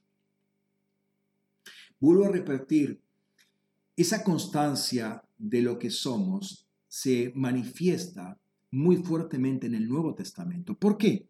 Porque en el Antiguo Testamento el Espíritu iba y se retiraba, no era permanente, pero en el Nuevo Testamento, a partir de Pentecostés, ese Espíritu está constantemente en nosotros, somos 24/7. Em, aunque esto es permanente en nosotros, esto, vuelvo a repetir, no quita una actuación profética puntual. Pensemos en Agabo, por ejemplo. Agabo aparece dos veces en el Nuevo Testamento, ambas dos en Hechos de los Apóstoles. La primera cuando tenemos un, y en presencia de, de, Pablo, antes del ministerio fuerte de Pablo, aparece Agabo, y después ya, después del tercer viaje misionero de Pablo. Veamos los dos ejemplos. Pablo estaba en Antioquía antes del primer viaje misionero, Hechos capítulo 11, versículo 27 y 28, extraigo eso, dice, en aquellos días bajaron unos profetas de Jerusalén a Antioquía, y levantándose uno de ellos, de nombre Agabo, en griego es Agabos, Agabo, predijo por el Espíritu estar a punto de ocurrir una gran hambruna en toda la tierra habitada, la cual ocurrió en tiempo de Claudio. O sea, una profecía de carácter predictivo, muy a la, usanza del Antiguo Testamento, pero una palabra de parte de Dios, el Espíritu, estaba a punto eh, de, el Espíritu decía que estaba a punto de ocurrir una gran hambruna. Entonces, notemos que Agabo no era uno de los doce, era otro, otro profeta, pero la iglesia de Jerusalén, donde estaban todos los pesos pesados, se eh, armó toda una estrategia para paliar la situación, porque iba a venir hambre. El Espíritu Santo lo dijo, esto va a ocurrir. Y ocurrió. Eh, ocurrió, ahí dice, ocurrió en tiempo de Claudio. La segunda eh, aparición ya aparece, ya ocurre varios años después. Pablo estaba en Cesarea, había vuelto del tercer viaje misionero, estaba en Cesarea eh, e iba a, iba a subir a Jerusalén. Entonces ahí aparece Agabo y el siguiente pasaje. Versículo, capítulo 21, versículos 10 al 14. Dice, al permanecer nosotros allí varios días, bajó de Judea un profeta de nombre Agabo, el cual vino a nosotros y tomando el cinto de Pablo, se ató los pies y las manos y dijo, esto dice el Espíritu Santo, así atarán los judíos en Jerusalén al varón de quien es este cinto, y lo entregarán en manos de los gentiles. Cuando oímos estas cosas, tanto nosotros como los de aquel lugar le rogamos que no subiera a Jerusalén. Pero Pablo respondió, ¿qué hacéis llorando y quebrantándome el corazón? Porque no solo estoy dispuesto a ser atado, sino también a morir en Jerusalén por el nombre del Señor Jesús. Y como no se dejaba persuadir, desistimos diciendo, hágase la voluntad del Señor. Ahora, Agado se ató a sí mismo ¿eh? noten la actuación profética, se ató a sí mismo manos y pies con el cinto de Pablo y dice, aparentemente no, de, no sabía de quién era ese cinto, ¿sí? Y dice, así atan a los judíos al varón de quién es este cinto y lo entregarán a, los, a los gentiles. Y esto es lo que ocurrió. Actuación profética, ¿sí? Y combinación con palabra también, ¿no? Pero ahí se ata de pies y manos con el cinto de Pablo y ahí al decir esto une la acción con la palabra. ¿Sí? Ahora, la insistencia que hace la iglesia de Antioquía, de, Cesarea, perdón, eh, sobre esto era por dos razones. Primero, sabían la exactitud que tenía este profeta Agabo. Recuerdan que Agabo dijo y ocurrió. Acá dice y hace y va a ocurrir. Entonces le insiste Pablo, no, Pablo, no, Pablo, no vayas, no vayas, te van a atar. Pablo dice, estoy dispuesto a que me aten. Lo dejan todo en la mano del Señor, así harán y así hicieron. ¿sí? Entonces, no podemos despreciar ni las palabras ni las acciones proféticas y ambas dos cuando están combinadas menos todavía. O sea, muy fuerte lo que está diciendo y es algo que iban a hacer contra Pablo. Contra Pablo. Y lo dice un ágabo cualquiera. Bueno, ágabo. Entonces, acá estoy apuntando, ya estoy metiéndome bien en el tema que, quiero trabajar eh, que estoy, estoy trabajando, pero ahora me, me centro más. En el Antiguo Testamento hubo muchas personas tipo. O sea, tipo, ¿qué quiere decir tipo? Que con su acción tipificaron, apuntaron a algo que Jesús iba a hacer o ser. Por ejemplo, la primera persona tipo es Adán. Adán es tipo de Cristo. De hecho, Pablo va a hablar de primer Adán y el segundo o postrer Adán, y ese es Cristo. Ahora, ¿por qué, en qué, en qué se compara y por qué Adán es tipo de Cristo? Porque Adán es cabeza de una humanidad y Cristo va a ser cabeza de una segunda humanidad. En eso solamente, porque lo demás, no, para nada. En eso solamente, Adán es tipo de Cristo. Moisés es tipo de Cristo en cuanto que, en cuanto que ha sido libertador. Por ejemplo, ¿sí? libertó a todo el pueblo de Israel de Egipto, de la esclavitud de Egipto. Es tipo de Cristo porque Cristo iba a liberar a toda la humanidad, a todo su pueblo de la estructura del mundo. ¿sí?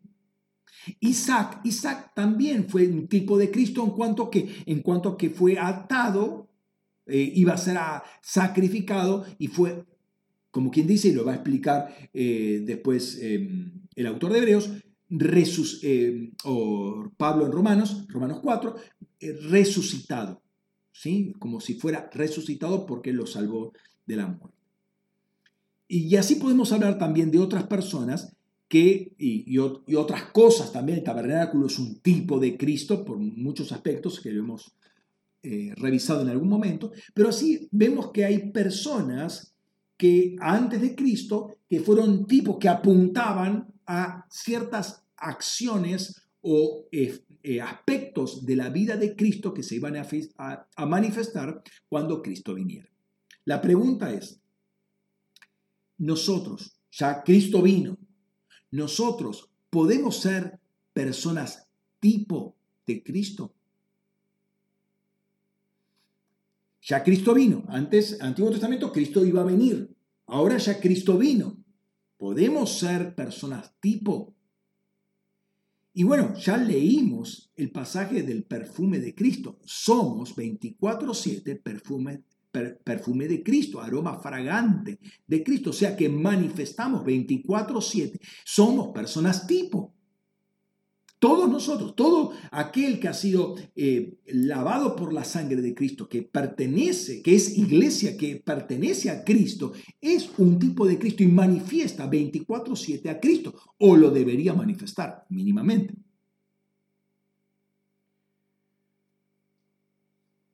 Ahora, notemos este versículo, que lo hemos visto en otros aspectos, pero eh, veamos Apocalipsis 19:10. Y yo caí ante sus pies para adorarlo, pero me dijo, mira, no, que soy consiervo tuyo y de tus hermanos, los que, de los que retienen el testimonio de Jesús. Adora a Dios, porque el testimonio de Jesús es el espíritu de la profecía. Atendamos esto, el testimonio de Jesús es el espíritu de la profecía. El testimonio de Jesús es el Espíritu Santo en nosotros. Esto me habla de que somos personas proféticas. El Espíritu Santo es el espíritu de la profecía. Él está en nosotros. Luego somos personas proféticas 24/7. Porque en el Espíritu estamos manifestando a Cristo. Somos ese perfume que juzga 24/7 entre los que son de Cristo y los que no son de Cristo, los que están vivos y los que están muertos. 24/7, nos guste o no nos guste. Y espero que nos guste porque eso es estar en, en el Espíritu. Ahora, ¿quién es o cuál es el gran enemigo de esto? Cuando te lo diga, va a decir, claro, por supuesto. El gran enemigo es Belcebú, el príncipe de las moscas. Y noten que es un príncipe. ¿sí? Y creo que entiendes por qué es el gran enemigo. Estoy hablando del príncipe de las moscas, Belcebú, ¿sí? que es la, expresión que aparece en el, Antiguo Testamento, Baal Zebú, era el dios de Ecrón, primera de, segunda de Reyes, capítulo 1, versículo 3. Eh, no hay dios, ¿se acuerdan de, Elías en el monte que vienen eh, escuadrones enviados por el rey? No hay dios del rey Ocosías no hay Dios en Israel que tenés que ir a preguntarle a Belzebub, Dios de Cron, a ver si voy a ser salvo. ¿Se acuerdan de la, escena esta, no? Terrible. Ecrón quiere decir erradicado. No hay Dios en Israel, no hay Dios en, en, Cristo como en, la iglesia, no hay Dios que vos tenés que ir a preguntarle a los, a los erradicados al Dios de Cron, al Dios de los erradicados, al Dios del mundo. Eh, si vas a ser sanado o no ser sanado. Mira, mira, mira qué fuerte que es esto, mira qué fuerte que es esto, en el, en, el contexto en el cual estamos viviendo. A ver, eh, está recurriendo rápidamente a farmaqueia antes de recurrir a Dios. No hay Dios en la iglesia que tenés que ir a buscar a Belcebú, que finalmente es el que va a estropear tu testimonio, va a hacer heder tu perfume.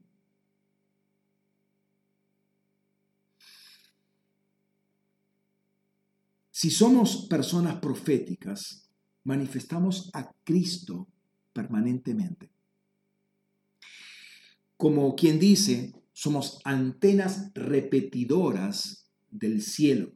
Lo que el cielo dice, nosotros lo decimos. Y esto lo vimos, ya lo vimos varias veces, por eso no me voy a detener mucho, lo vimos varias veces en textos de los cuales Jesús está hablando. Él no habla por su propia eh, palabra, no hace lo que él quiere, lo que ve hacer al Padre, eso hace, lo que oye al Padre decir, eso, eso, eh, eso hace. Y vemos unos versículos, por ejemplo, Juan 5:19 dice, tomando la palabra Jesús les decía, de cierto, de cierto os digo, no puede el Hijo hacer nada de sí mismo, sino lo que ve hacer al Padre, porque lo que Él hace, esto hace igualmente el Hijo. Y si nosotros somos hijos, tenemos que actuar de la misma manera, no podemos hacer lo que se nos ocurra, sino que tenemos que ver lo que hace el Padre. Juan 12:49. Dice, porque yo no he, eh, no, he, eh, no he hablado por mí mismo, sino que el Padre que me envió, Él me ha dado mandamiento de lo que diga y de lo que hable. Versículo eh, 14.10 de Juan también. Dice, ¿no crees que yo estoy en el Padre y el Padre en mí? Las palabras que yo os digo, no las hablo por mi propia cuenta, sino el Padre que mora en mí hace las obras. Esto por mencionar algunos versículos, hay algunos más, pero que manifiestan que la palabra y obra de Jesús está en íntima relación con lo que ve y oye hablar al Padre. No se, como quien diría, no se manda solo Jesús. Jesús, Jesús no se manda solo. Nosotros no nos podemos mandar solos. Eh, estamos dando testimonio 24/7 de, de Cristo. Entendiendo que el mismo espíritu que guiaba a Jesucristo está en nosotros, entonces nos debería poner en alerta de lo que hacemos y de lo que decimos. ¿Sí? Porque somos llamados a manifestar a Cristo en todo momento. Entonces, nuestras acciones no son detalle menor. No es algo, bueno, no tiene importancia. Esto lo digo acá entre, entre nos. ¿Sí? Pero no tiene mayor importancia. No, una cosa es decirlo en la iglesia, otra cosa es decirlo acá. Hermano, ¿qué estás diciendo? No tenés comprensión espiritual de esto. Es, muy, muy serio esto. Somos 24/7. Nuestra vida juzga, nuestra vida separa, discierne. Somos de Dios, somos para Dios, somos el perfume de Dios. Vas a hablarle a fulano. ¿Lo haría así Jesucristo?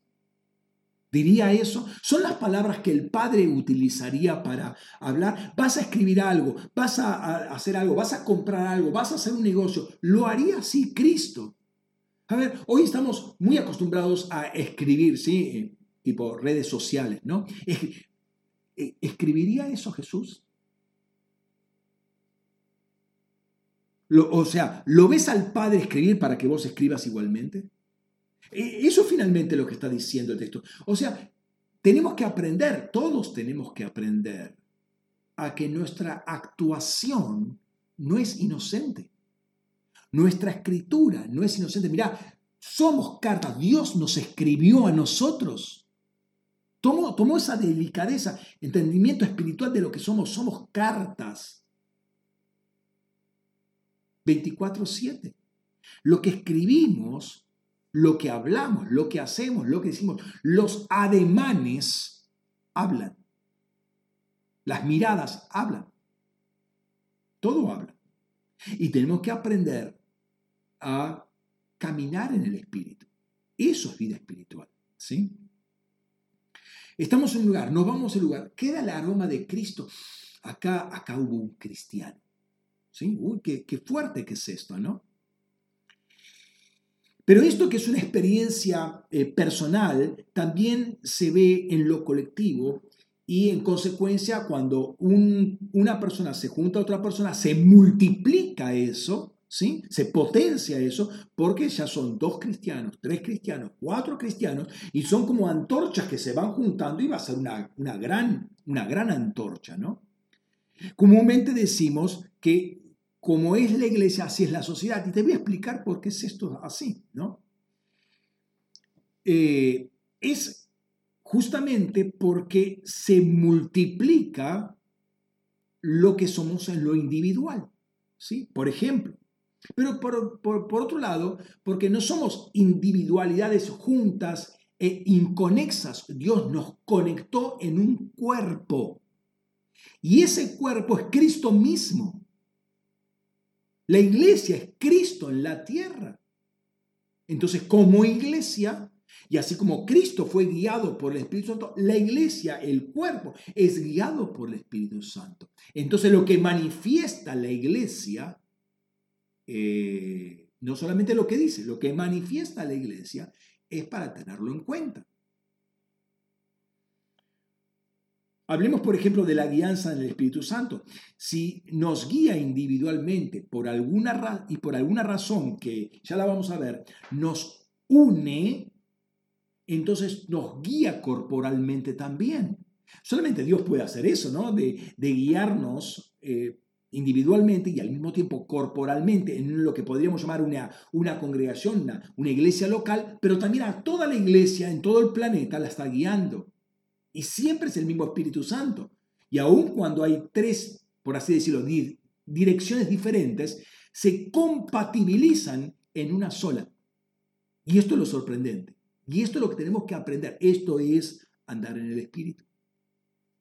Una de las cosas que el Señor nos ha mostrado en los últimos tiempos es que la ubicación de nuestra congregación, de una congregación, pero tomemos la, nuestra como referencia, eh, o las dos que tenemos, no es algo fortuito. En repetidas acciones que hemos hecho, vimos conexiones curiosas, podríamos decirlas, entre lugares que teníamos que accionar y eh, nuestra, la ubicación geográfica de nuestra congregación. Después cuando eh, tuvimos, se abrimos esta, esta congregación en Montañeses, vimos estas, estas dos congregaciones hermanadas de alguna manera, vimos conexiones con la una o con la otra o con ambas. Muchas veces hubo una, una línea, un alineamiento entre las dos congregaciones y acciones puntuales que estábamos haciendo. Una de, eh, estos no son necesariamente lo que llaman técnicamente líneas ley, pero son alineamientos particulares. Una línea ley es cuando se unen dos centros de poder del mal, dos centros de adoración de la tiniebla, dos onfalos, dos ruinas, dos o más, ¿no? Eh, son lugares bastante significativos. Y hay un problema cuando están estos dos puntos y en el medio está justamente la congregación, porque esa es una línea de muerte. Hay una, una eh, comunicación de muerte entre estos dos lugares específicos y en el medio está la iglesia. La iglesia, con entendimiento profético, este, va a tener que hacer algo en ese, en ese, en ese lugar. ¿no? déjame decirte esto otro que también está relacionado, y esto lo expliqué en la, en la última escuela que tuvimos de cartografía. Toda acción que hacemos es plataforma para la próxima acción. ¿Por qué? Porque el Espíritu Santo nos está guiando a ese lugar para hacer una acción y de ese lugar nos va a mostrar otro lugar y de ese otro otro lugar y así nos vamos a ir extendiendo y les he mostrado muchos diagramas de cómo el Señor nos fue eh, encaminando. Y esto lo vemos en lo, en lo regional, ¿sí? Eh, digamos, del partido de Lomas o del partido de la resurrección, pero también se ha extendido a provincia de Buenos Aires, se ha extendido a Argentina, se ha extendido más allá y ahora lo estoy viendo inclusive con, con, con la escuela esta que tengo que dar en Colombia. Sistemáticamente hemos estado viendo esto. No es una vez, bueno, qué casualidad, no, no. Es casualidad tras casualidad tras casualidad que me muestra ya un patrón. ¿sí? La Biblia dice que Él nos guía a toda verdad. Dice ahí Juan 16, 13, dice, pero cuando aquel ven, pero cuando venga aquel, el Espíritu de la verdad, os guiará en toda la verdad, porque no hablará por su propia cuenta, sino que hablará cuanto oirá y os anunciará eh, cosas que os vienen. ¿Sí? Cuando Abraham recibía una visitación, una revelación del Espíritu, Dios le hablaba, en ese lugar él levantaba un altar. No lo hacía en la montañita de al lado, en el arbolito, el otro que está más lindo. Lo hacía justo donde Dios se le había aparecido. Entendía que ese lugar era importante. Levantó un altar, adoró al Señor. Era un lugar de adoración. De esta manera, Abraham iba marcando la tierra. ¿Por qué? Porque Dios la estaba marcando. Dios la marcaba de arriba, Él la establecía abajo, establecía un altar de adoración. ¿Por qué? Eh, es, es importante entender que Dios quiere, como quien dice, reconquistar la tierra. Entendamos que, la, que el, diablo, perdón, eh, el hombre le entregó al diablo, al príncipe de este mundo, el gobierno. Dios empieza a reconquistarla por medio, bueno, originalmente por medio de Israel, pero fuertemente eh, por medio de la iglesia. entonces, Abraham fue dejando memoriales. ¿Por qué una congregación está en un lugar físico? ¿Por qué? Porque ahí Dios se apareció de alguna manera. Y ahí quiere que haya adoración. La presencia de Dios está gravitando en ese lugar. Por eso ahí queremos una adoración 24/7. ¿Por qué? Porque tenemos que tener adoración ahí. Porque Abraham hizo eso. Nosotros hacemos eso también. ¿Por qué en nuestros hogares tiene que haber adoración 24/7? Porque Dios se apareció. Hermano, no va a decir que no se apareció si vos sos cristiano, si tu esposa es cristiana, si tus hijos son cristianos. ¿Cómo vas a decir que no se apareció ahí? Ahí tiene que haber adoración 24/7. Ahí hay un altar de adoración. ¿Sí? Altares espirituales, somos altares espirituales. Estamos marcando el territorio con luz, con verdad, con justicia. ¿Por qué? Porque el espíritu de la profecía está en nosotros. Somos casas proféticas, la familia son casas proféticas.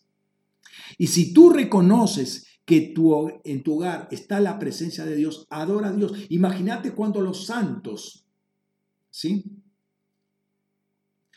Eh, cuando los santos se juntan eh, en, una, en, un hogar, en una célula, van trayendo las antorchas individuales, se hace una gran antorcha.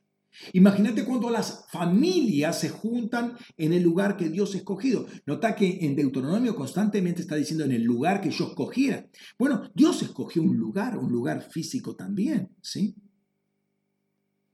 Déjame decirte esto. Este, como toda acción profética que hacemos es plataforma de la próxima, la primera, la original, también tuvo que haber sido marcada por Dios. En este caso, ¿por qué nuestra congregación originalmente está en Lomas eh, de Zamora, en la calle París 424? ¿Por qué está en Montañeses 5085, en San Justo? ¿Por qué? Porque Dios se apareció ahí. Dios quiso que estuvieran ahí. Ahora, uno puede decir, ah, muy fácil, pastor, porque el contrato de Ámsterdam, en el caso de, de, Lomas, el contrato de Ámsterdam se venció teníamos que irnos a otro lugar y apareció una oportunidad, una alternativa de alquilar en ese lugar de París 424. Claro, esa es una lectura natural que tiene su grado de validez, pero Dios nos quiere mostrar otra cosa diferente. ¿Sí? Es ese es un razonamiento muy humano. Em, yo creo que hay un propósito de Dios por el cual Dios nos estableció en París 424. Hay un propósito de Dios. Hay un propósito para, la, para cada uno de nosotros, pero para la congregación en general. Y lo mismo podemos decir de montañeses. Yo quiero que te abras un poquitito ahora, eh, abrirte la capacidad de asombro. ¿Por qué? Porque a mí me asombró el Señor. Porque después de algunos años, Recién caigo en cuenta, este viernes caí en cuenta porque quise revisar, a ver, a ver ¿por qué, por qué estábamos, por qué, eh, por qué Dios nos, nos puso en montañeses? ¿Qué tiene que ver eso con nosotros? ¿Sí? Es una lectura, una pregunta válida, ¿no? Eh, el miércoles reafirmamos un decreto que lo tendríamos que haber hecho el domingo pasado. Yo lo tenía listo para hacer y tuve que cambiar las fechas, pero teníamos que hacer después del culto en la, reunión de, testimonios, lo íbamos a hacer. Y, pero se me pasó, ya lo tenía eh, pasado en tiempo y se me volvió a pasar, me olvidé, era uno de los tantos pendientes que teníamos, ¿no? Entre paréntesis, eh, bueno, lo soltamos el miércoles y entre paréntesis ahí tenés la reunión del equipo ministerial de Lomas de, de, Resurrección. Ahí tenés toda la agenda, no es la agenda para un mes, la agenda para el año. Muy, muy interesante. Ahí Juan 4 lo que está diciendo esos 10 puntos. Eh, animo a que los que no lo vieron el documento lo revisen porque ahí hay una agenda particular. Ahora, te cuento esta historia que de alguna manera la conoces, pero quiero volverla que la, para que la veas como eh, una iglesia es dirigida por el Espíritu.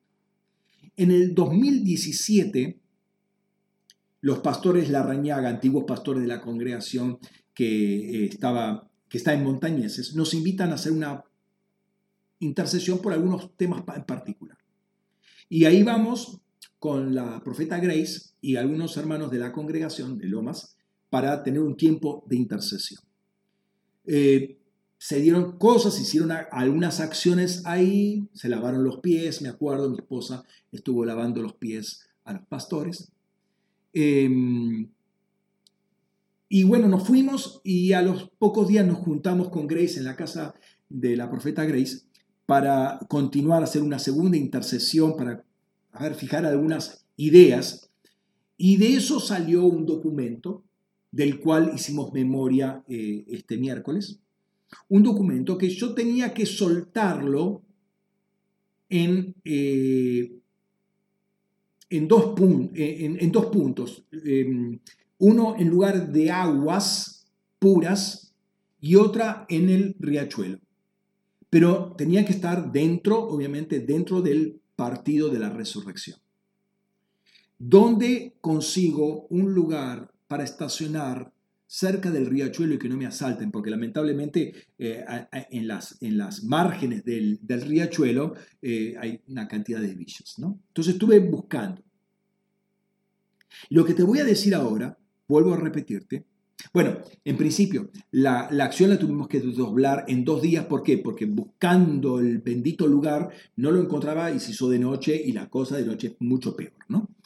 Eh, y de noche no veo lugares para estacionar si uno no conoce el lugar de memoria. Entonces lo desdoblamos en dos, dos días, jueves y viernes. Fue el jueves y viernes antes de las elecciones del 2017. Justamente ese día, en octubre.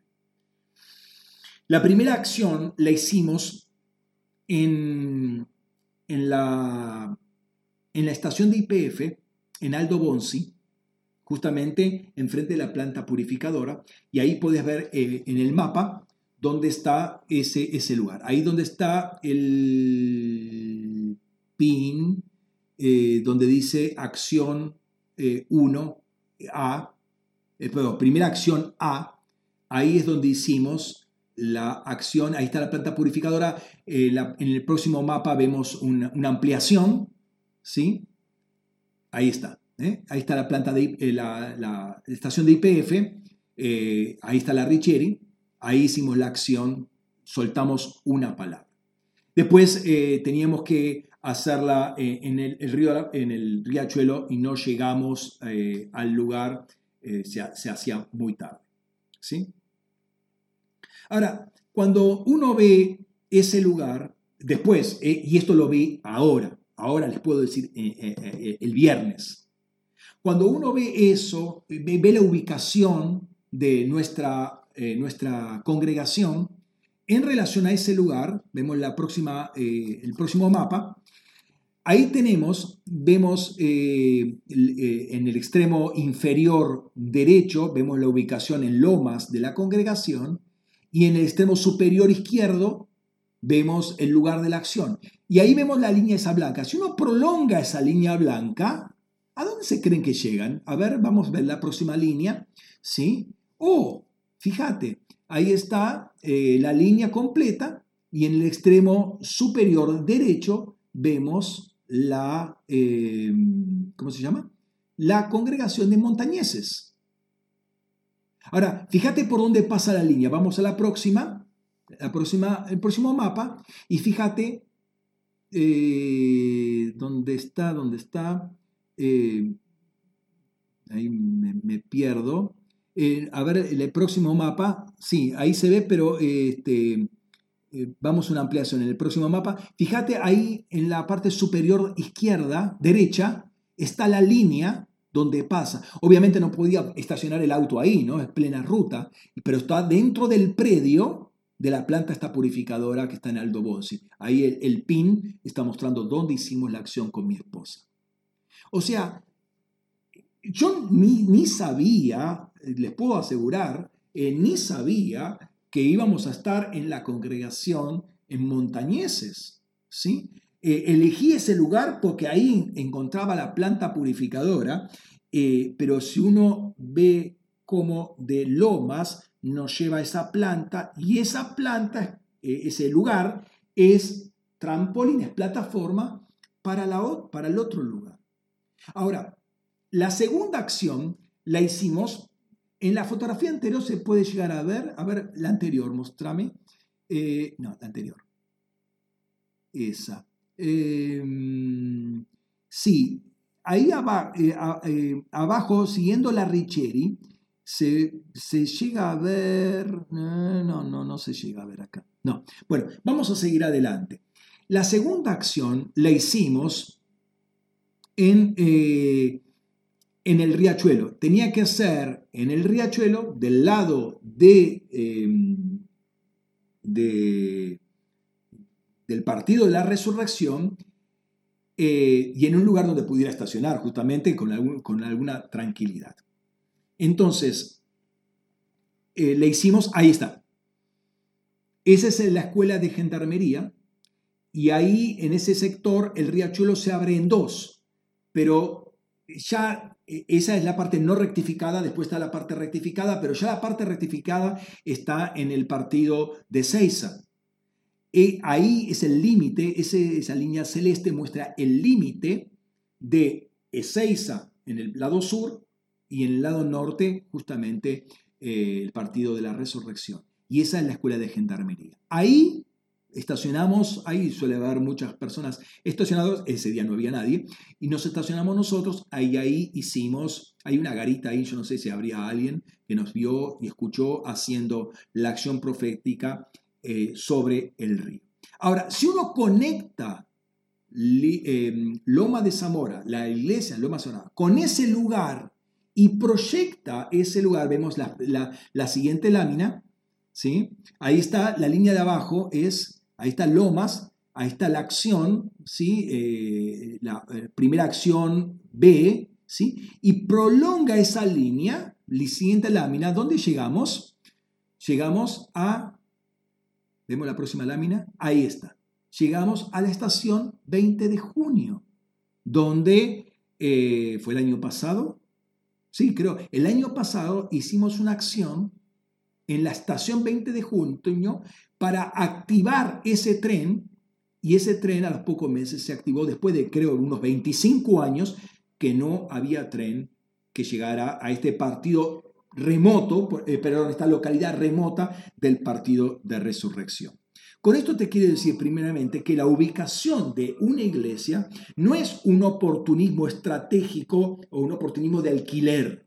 Es un faro, es un lugar estratégico, es una, eh, es una eh, y una, una, una, iglesia profética, una iglesia que camina entendiendo eh, lo que es el mover, la guianza del Espíritu Santo, le da un sentido muy diferente. Entonces vos estás en una congregación, pero eh, sabes que por un lado eh, se, te, se te complica la cosa, pero por otro lado empezás a entender lo que es la vida en el Espíritu, de otra dimensión, de otra manera. Y así como Abraham fue marcando el territorio conquistado, lo, mismo podemos decir que, ¿cómo se llama? Isaac, Jacob. ¿Se acuerda que Jacob eh, tiene el sueño y levanta la piedra y derrama, derrama el aceite? ¿Por qué? ¿Por qué no lo hizo en el arbolito de enfrente? ¿Por qué no hay tantas piedras que ahí va justamente esa? Porque ahí se manifestó. Entonces ahí tengo que hacer. Y él dice, uy, esto es casa de Dios. ¿Sí? Eh, no lo hace en otro lugar, lo hace ahí. Es muy importante el lugar geográfico. El enemigo también estuvo marcando el territorio. Y, uno lo ve por ruinas, por centros ocultistas y, demás. Entonces, la, tiniebla ha marcado el territorio. ¿Qué crees que, eh, dice este, este pasaje? Vamos a Deuteronomio capítulo 11, versículo 24. Dice lo siguiente, todo lugar que pise la planta de vuestros pies será vuestro desde el desierto y el Líbano, y desde el río, el río Éufrates, hasta el mar occidental, será vuestra frontera. O sea, esa es la frontera. Dios pone un límite. Pero ahora dice, todo pie que pise tu planta. Es decir, si vos querés tomar el territorio, tenés que caminar el territorio dentro de esos límites. ¿Sí? De hecho, ellos estuvieron en el desierto de Sinaí, estuvieron en Egipto, caminaron esos lugares, pero ese no, era, no estaba dentro de los límites. Dentro de los límites que pone Dios, todo terreno que vos pises y quieras poseerlo, tenés, o, o si querés poseerlo, tenés que pisarlo. Ahora, ¿te crees que el enemigo no ha pisado o pisoteado este terreno? Cuando levanta altares falsos, cuando aparecen ruinas eh, esotéricas, cuando ponen centros ocultos, ¿te crees que no está pisado ese terreno? Cuando se hace una clínica de aborto, ¿no te crees que está pisando ese terreno el enemigo? Entonces son terrenos que, uno, que la iglesia tiene que pisar, levantar adoración, cortar todas esas comunicaciones que ha establecido el enemigo para fortalecerse a sí mismo. Son, esos lugares son como antenas parabólicas que se transmiten una información a otra.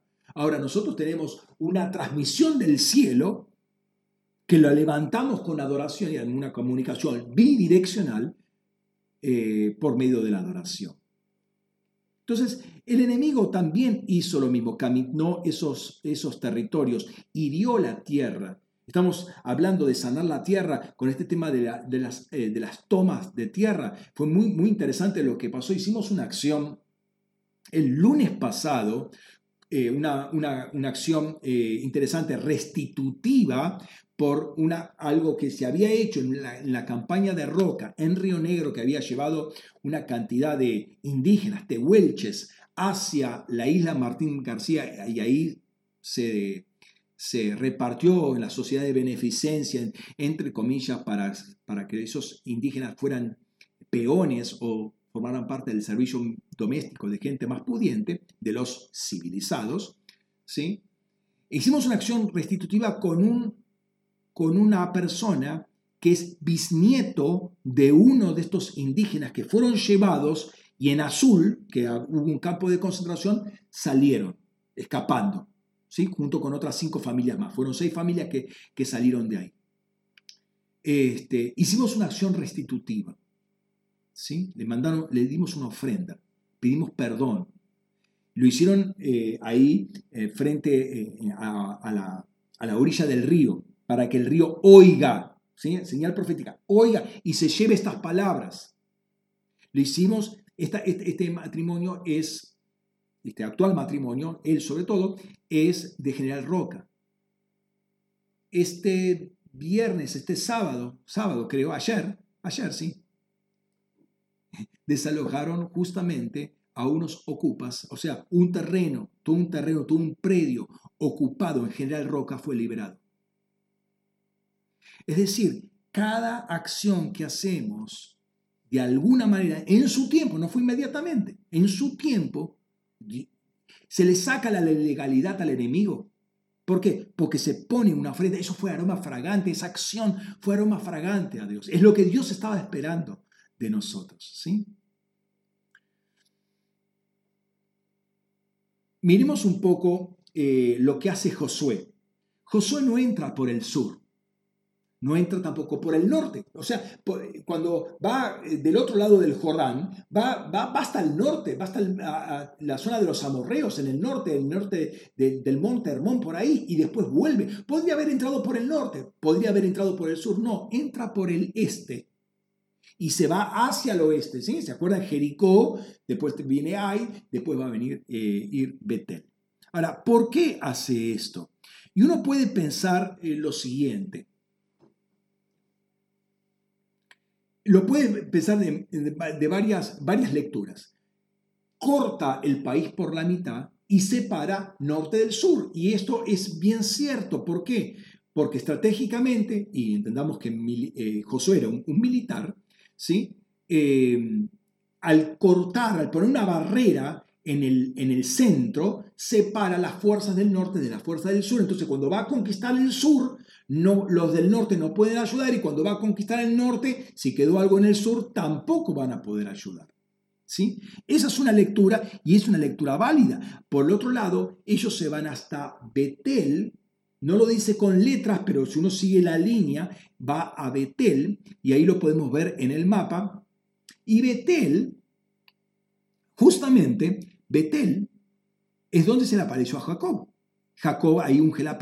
Betel era un portal, era un lugar especial. Betel, geográficamente hay un cruce de caminos ahí. O sea, comercialmente, el que, el que toma ese lugar cobra peaje para lo que del norte va al sur, del sur va al norte. Corta caminos o eh, gobierna sobre los caminos. El que gobierna el centro, gobierna la periferia. Es un principio espiritual. Y fíjate dónde está Betel. Pero aparte, en Betel había un portal. No me quiero meter en el tema del portal porque sería eh, bastante fuerte, pero ahí vemos el entendimiento espiritual que tiene eh, Josué. Ahí al sur de Betel estaba Gabaón, ahí se acuerdan el, tema de los Gabaonitas, ¿no? Pero em, fíjate, él toma el centro. Si bien estratégicamente Jericó era bien fuerte como puerta de entrada, revienta eso y, eh, le causó temor a todo el mundo porque era una ciudad doblemente amurallada. Pero el objetivo era llegar a Betel porque ahí se dominaba el centro. Ahora yo te quiero decir una cosa y acá entendimiento espiritual nuevamente. Si uno piensa, ¿cuál es el centro de Lomas? Y bueno, ahí por las lomitas sería el centro de Lomas. Sí, geográficamente es cierto. Pero el centro espiritual, ¿cuál es? O sea, si nosotros tenemos entendimiento espiritual, ¿no será nuestra congregación? Ah, bueno, pero pastor, usted no puede decir que la única, no, no es la única. Pero para los efectos prácticos, para el entendimiento de lo que nosotros somos como congregación, es un centro espiritual poderoso. Si uno gobierna este lugar, estoy hablando de Lomas, estoy hablando de eh, Villa Centenario, recordemos, Villa Centenario están los juzgados, a ver, entendimiento espiritual. Si uno gobierna esto, gobierna todo Lomas. Lo mismo podemos decir de, de montañeses. Es un centro espiritual. Por algo Dios nos puso ahí. Y hay muchas líneas, vamos a romper, y estuvimos rompiendo muchas líneas que pasaron ahí, líneas de influencia. Somos más, lo que te quiero decir esto, somos más que una congregación local. Somos un lugar de gobierno. Y quiero que entiendas esto. O sea, cuando uno tiene un entendimiento profético mínimo, se nos complica ciertamente el panorama, pero por otro lado se nos abre, se nos expande, porque empezamos a tener una comprensión del mundo espiritual que antes no teníamos. O sea, crece nuestro crece nuestra, eh, entendimiento, pero crece también nuestra responsabilidad. Esto que estoy eh, eh, trazando, estas líneas, eh, y han visto muchas, y te puedo asegurar que hay tremenda cantidad de cosas que hemos visto en estos últimos tiempos, no son todas líneas ley, son líneas de... hay, alineamientos, hay cosas bastante curiosas que el Señor está mostrando, pero también hay líneas ley, ¿sí? que son líneas, ya le digo, comunicación, puntos que se juntan dos o más centros ceremoniales, centros de adoración paganas, ruinas, apachetas y cosas por el estilo que ya cobran otra envergadura. Entonces, si unimos esto, todo esto que estamos viendo, eh, eh, al, entendimiento de qué somos como congregación, el privilegio y el privilegio y responsabilidad que tenemos como, eh, como gobierno, como iglesia que gobierna, entendemos por qué es fácil ver esto de cómo es la iglesia, es la ciudad, porque las, el que gobierna el centro gobierna la periferia también. Eh, no es un edificio, eh, y no es por el edificio, no sacralizamos el edificio, ¿sí? Pero tampoco es conjunto de personas solamente. Sí, la iglesia es personas unidas por la obra de Cristo y que lo tienen a Él como Señor. Pero así como el Espíritu Santo estuvo obrando eh, en nosotros el perfil de Cristo, y Jesús mismo afirma ser la luz del mundo, nosotros somos la luz del cosmos, la luz del mundo, brillamos en el raquía. Y eso afecta a la tierra. ¿Por qué? Porque también somos la sal de la tierra. Entonces nosotros evitamos o eh, eh, postergamos la corrupción de la tierra. ¿Sí? ¿Cómo, se, ¿Cómo es que se corrompe la tierra? Con violencia, con derramamiento de sangre, con idolatría, con prostitución, etcétera. La iglesia no solo hace eh, esto, sino que batalla, decreta contra todas esas estructuras de maldad. ¿Por qué? Porque nos da un entendimiento profético. A ver, un centro abortista, un hospital donde hacen clandestinamente o no aborto, está maldiciendo la tierra, está, poniendo, está llenando de violencia la tierra. La iglesia tiene que hacer algo al respecto. La iglesia puede hacer algo porque tiene voz profética, tiene herramientas para hacerlo. Y cuando uno tiene conocimiento de esto, tiene que hacerlo, porque si no se hace responsable. Si no pasa lo de Ezequiel, ¿sí? La, iglesia pasa a ser una atalaya. Y si no, la iglesia se hace responsable del mal, ¿no? La iglesia no está para cantar canciones sin entender lo que está haciendo, sin lo que está, cantando. No está para cumplir una liturgia formal de una u otra especie según sea la denominación. No está para ser entrenada constantemente, curso, tras curso, predicación tras predicación, enseñanza tras enseñanza. Como no está para escuchar mensaje tras mensaje. Si bien esto es cierto y hay que hacerlo y lo hemos hecho, no es el fin último. El fin último es que la gloria de Dios se manifieste sobre la tierra, que la tierra sea llena del conocimiento de la gloria de Dios. Pero para eso la iglesia tiene que manifestarlo, la iglesia tiene que bajar eso tomando eh, la tierra.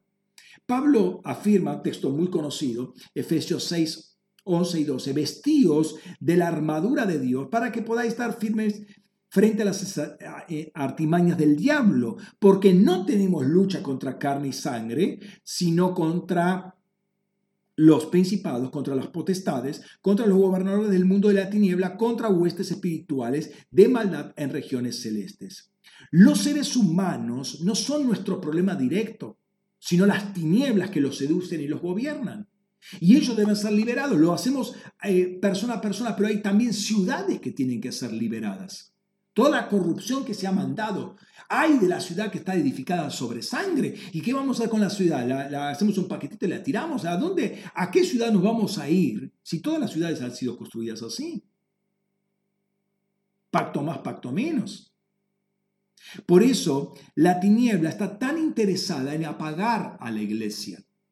Eh, eh, la, eh, la tiniebla no puede sacar, no nos puede sacar del raquía, no nos puede sacar de los celestiales. ¿Por qué? Porque Dios nos puso ahí. Pero lo que puede hacer la iglesia es apagarnos en los celestiales para no brillar. Y el brillo tiene que ver con la gloria, tiene que ver con la autoridad. Tiene que ver con el peso que nosotros, que la palabra profética que nosotros tenemos. Acordate la palabra profética que tenía un Ezequiel, un Daniel, un Job, un Noé. Tenía mucho peso de autoridad. Y la iglesia también tiene mucho peso de autoridad. Entonces le quiere sacar. ¿Cómo lo hace? Bueno, mete pecado mete pecado, grosero pecado en el liderazgo, mete grosero pecado en, el equipo de salmistas, la estrella se apaga. Entonces no puede cumplir el rol para lo cual fue llamada y posicionada en la tierra y en el cielo. Cielo y tierra están unidos. Quiero que comprendamos entonces tanto la dimensión individual como corporativa que nosotros tenemos en el Espíritu. Somos lámparas, somos luminarias, somos luz, somos sal. ¿sí? Tenemos una ubicuidad espacio-temporal, pero también una ubicación eterna. Esto lo tenemos a nivel individual, pero también a nivel corporativo, a nivel cuerpo. Hay un cuerpo en la tierra, pero hay una estrella del cuerpo en el, en, el raquía también, en, los celestiales. Entonces, cuando uno comienza a comprender estas cosas, interioriza en esas, toma conciencia, sabe por qué Dios lo hizo parte de una determinada congregación. Lectura natural. Porque me gusta la eh, las canciones que se cantan. Lectura natural, porque me queda cerca del lugar donde me congrego. Eh, el, lugar donde, lugar donde vivo. Porque me queda a mano del trabajo, cuando vuelvo del trabajo, paso por la iglesia antes de ir a casa, me queda, o sea, la logística me, me conviene. Porque me convienen los horarios. ¿Te das cuenta? Todas esas cosas tienen un grado de validez, pero es una lectura natural. La pregunta es, ¿por qué espiritualmente somos parte de una congregación local? ¿Por qué Dios nos puso en una congregación? Porque vos tenés un propósito espiritual individual y un propósito espiritual corporativo. Y si Dios te puso, lectura, lectura, pensamiento de Dios, si Dios te puso en un lugar es porque quiere activar tu propósito eh, individual en función de un propósito de cuerpo. Y sos útil en ese propósito. Vas a desarrollar lo individual y lo corporativo al mismo tiempo. Encajás, encajás espiritualmente en ese lugar. ¿Por qué? Porque hay un propósito de parte de Dios. Vuelvo a repetirte, no es un oportunismo de alquileres uno no pertenece a una congregación por una cuestión natural, sino por un propósito de Dios. Dios se, acercó a, ti en un momento y se manifestó. Y Dios se manifestó en la iglesia y Dios dice, vos perteneces ahí. Ahí vas a desarrollar tu propósito. ¿Mm? Cada uno de nosotros tenemos un propósito eh, y aunque no lo sepamos en este momento, Dios quiere revelarlo. Lo puede revelar hacen un flash, ¿sí? Pero puede revelarlo progresivamente. Y es importante eh, eso porque, a ver, ¿por qué Dios tiene un propósito en una, congregación? Dios quiere manifestar o quiere utilizar el cuerpo para una determinada eh, acciones o, un, determinado ministerio que otro no lo, no lo hace porque lo desatiende.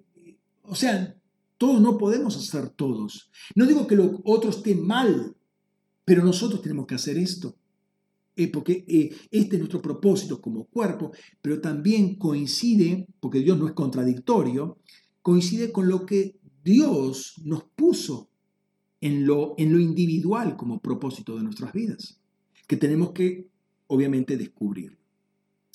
Podríamos seguir con este tema, es un tema muy interesante, pero de alguna manera quiero dejarlo acá y, digamos, cortarlo abruptamente, porque quiero que el Espíritu Santo eh, asiente todo esto en tu, en tu interior, ¿no?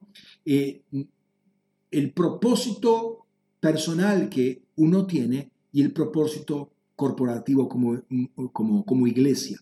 Y perdóname si te sientes, que te estoy cortando, lo estoy haciendo, pero lo estoy haciendo porque es necesario reenfocar nuestros pensamientos eh, y dejar asentar este, esta, esta, revelación, este entendimiento. ¿sí? Nuestros, nuestros pensamientos tienen que reenfocarse, pensar en las cosas del espíritu. Muchas veces eh, tiene tiempo de romper algunas estructuras mentales para eh, acomodarla al, ser espiritual. Muchas veces nosotros eh, creemos que ser espiritual es esto, ¿sí? ¿Por qué? Porque nos enseñaron esto es así y punto, y no cambia y esto es radical. Adorar a Dios es adorarlo así. Para asistir a un culto, es, ser miembro es esto. O sea, muy, muy, muy estructurado. Cuando Jesús dice que el vino nuevo se debe poner en odres nuevos. Y la Biblia habla de extiende las estacas de tu tienda. Entonces te está hablando de expansión, te está hablando de abrirte, de ser flexible. El odre viejo ya, el, cuero está casi cuarteado, está seco. Entonces si vos pones vino nuevo que se expande por la fermentación, el odre ya no está más flexible, el odre está y se parte el odre, se echa a perder el odre porque está roto ya y se echa a perder el vino porque se cae todo. Entonces, metete en el aceite renovador del Espíritu Santo para que tu odre se abra, se haga nuevo, se renueve, se haga flexible, se haga, extendible, se haga expandible para lo que quiere expandir el Espíritu Santo en cada uno de nosotros. No le pongamos límites a los pensamientos del Espíritu Santo. ¿Quién es uno, hermano? ¿Quién es uno para decirle al Espíritu Santo lo que tiene que hacer y lo que no tiene que hacer? ¿Quién es uno para decirle dónde tenemos que estar a Dios? Estamos acá para servir al Rey, punto. No le tenemos que decir a Él lo que tiene que hacer. Él sabe muy bien lo que tiene que hacer. Él lo sabe todo y lo va a satisfacer por lejos y con creces. No le tenés que hacer recordar a Dios lo que tiene que hacer. Él sabe muy bien lo que tiene que hacer. Con nuestras vidas, estoy hablando de necesidades personales, Él lo sabe perfectamente. Pero aprendamos a entender por qué nos llamó. Descubramos en Cristo cuál es nuestro, nuestro propósito. Esto tiene que aceptarse. Esto puedes hacerlo a nivel individual, puedes hacerlo a nivel célula y te recomiendo que lo hagas a nivel célula. ¿Por qué? Porque ahí las antorchas se juntan. Ahora, ¿qué es hacerlo a nivel célula? No es decir, ah, yo no estoy de acuerdo con... A ver, hermano, eh, eso no es guianza del Espíritu, al menos no es del Espíritu Santo, es de otro Espíritu, eso. la célula no es un lugar para discutir eh, un tema de acuerdo o no de acuerdo, sino es para sumar, para edificar. Uno eh, va edificando sobre el otro. Mira, esto me reveló al Señor al respecto. Mira, esto a mí me reveló. Y mira cómo se va edificando y va tomando varias dimensiones. Lo que el Espíritu Santo no es que yo vengo con el odre ensanchado y vos venís con una lesna y me cortás el, el odre por la mitad. Eso no es la obra del Espíritu. La obra del Espíritu es ensanchamiento tras ensanchamiento, nos lleva de gloria en gloria. Vamos edificando, sumando, ¿sí? Sumando y creciendo. Requiere una reflexión del Espíritu. Y te invito a que lo trabajes. Mira, es importante lo que dice, termino con esto, lo que dice Pablo. Reflexiona, primera de Timoteo 4:15, reflexiona sobre estas cosas Dedícate a ellas, ¿bien? Reflexión, pensamiento, hacerla, dedícate a ellas, para que tu aprovechamiento, mejor, mejor traducción que aprovechamiento, para que tu progreso, para que tu avance, para que tu crecimiento sea evidente a todos. Cuando vos reflexionás en las cosas de Dios, cuando te dedicas a esto que el Señor te reveló, hace a tu crecimiento, a tu aprovechamiento, a tu progreso. Dios quiere que progresemos. Más adelante, segunda carta de Timoteo, capítulo 2, versículo 17, dice, considera bien, reflexiona bien, razona bien lo que, te, lo que quiero decir. Ciertamente el Señor te dará entendimiento en todo. O sea, eh, mastica, mastica, deja, que, deja que, que, se procese en tu corazón y te, da, te va a dar entendimiento en todo. Dios no es deudor de nadie. Mente espiritual, pensamiento espiritual. Es necesario renovarse en el espíritu de la mente. Es el último versículo, o sea, el primer versículo con el que empezamos, este versículo que te dejo ah, eh, para terminar. A renovarse en el espíritu de la mente. Cerra tus ojos un momento. Padre, queremos ser renovados por ti. El único que nos puede renovar es el Espíritu Santo. Conocer al Espíritu Santo, ser guiado por el Espíritu Santo, ser conducidos por Él a toda verdad, ser enseñados por el Espíritu Santo. Señor, es fundamental para nuestra vida, Señor, y eso es lo que queremos, eso es lo que anhelamos, Señor. Señor, conocer, tener hambre, tener sed del Espíritu, conocer cómo es la vida en el Espíritu. Ese es nuestro anhelo, Señor. Y queremos conocer este propósito que tenemos a nivel individual y también a nivel corporativo. ¿A dónde nos estás guiando? Señor, queremos saberlo. Y sabemos que toda oración, Señor, que es oración en el Espíritu, con pensamientos de Dios, va a ser contestada. Y si hay algo que está en, eh, en desacorde, que no es de Espíritu, tú nos lo vas a revelar para enseñarnos a caminar en el Espíritu. Señor, esta palabra, Señor, sea reflexionada, sea asentada en los corazones de todos mis hermanos que están oyendo este mensaje en el día de hoy. Y que el propósito de aquellos que todavía no lo saben, que todavía no saben que son 24/7 perfume de Cristo, hecho por Dios, el perfumista con mayúscula, sea liberada esta, esta revelación a su vida, la revelación del propósito, y al mismo tiempo entiendan en el espíritu cómo encajan en un determinado lugar geográfico, en una congregación, en un cuerpo consciente, y cómo Dios está manejando, guiando a ese cuerpo, gobernando eh, ese gobierno para establecer gobierno, su gobierno sobre la tierra. Señor, que esta palabra sea transmitida por ángeles, sea conducida por ángeles, sea llevada y ministrada a tantas personas como que están abiertas con un odre mental flexible, expandible, para ser renovados en el espíritu de la mente y tener los pensamientos del espíritu, pensar como Dios piensa. Padre, te damos gracias, te bendecimos, te adoramos, Señor. Gracias por este tiempo, Señor. Que quede esta palabra gravitando en nuestros corazones, Señor, y en nuestras mentes. Que quede ahí buscando asentamiento para que se deposite todo bien, bien como fundamento en nuestra vida, como principio de vida espiritual en cada uno de nosotros. En el nombre de Jesús. En el nombre de Jesús. Padre, y desde este lugar y con un entendimiento cada vez más renovado, cada vez más fino, cada vez más creativo, queremos volver al fundamento nuevamente del cuerpo y de la sangre de Jesús, de la participación del, del pan y de la copa. Señor, gracias por este tiempo y te invito a que tomes, si lo tenés ahí, el pan y la copa y vamos a, a celebrar esto que el Señor nos dijo con un conocimiento, un entendimiento cada vez más fino.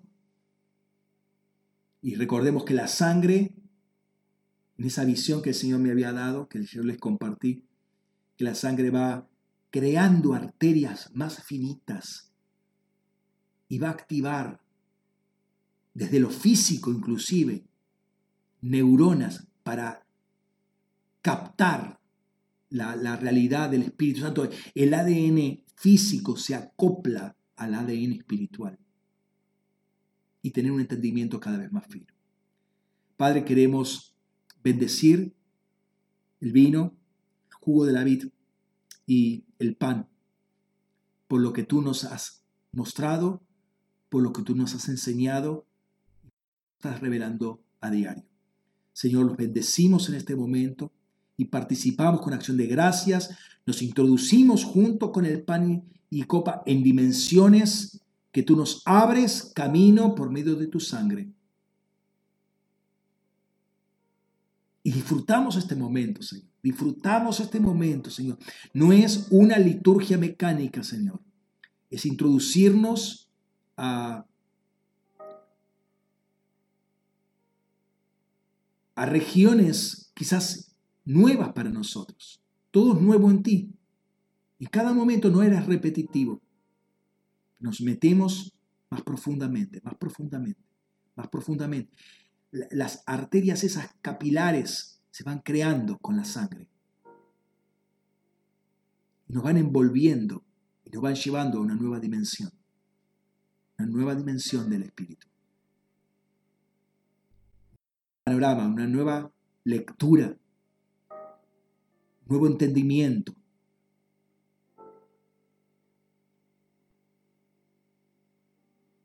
¿Entendé? ¿Entendé que es así? ¿Entendé que es así? Padre, bendigo este pan, que es tu cuerpo, partido por nosotros, para que hoy seamos uno. Un propósito, una fe, un bautismo, un Espíritu Santo, un Padre. Te adoramos, Jesús. Bendecimos tu nombre y una sangre también, Señor. Una sangre que limpia de pecados, que habla del pacto eterno, que habla de limpieza, de toda iniquidad. Eso que sufrió Ezequías, mucho más, muchísimo más lo sufrió Cristo, para que nosotros no tengamos que sufrirlo. Es la sangre del pacto eterno, sellados para Él en el nombre de Cristo Jesús. Entendamos lo que implica todo eso, porque ahí se abre lo que es la vida en el Espíritu. Señor, bendecimos y disfrutamos este momento que lo compartimos con los otros miembros del cuerpo. En el nombre de Jesús. Amén. Amén. Participa, hermano.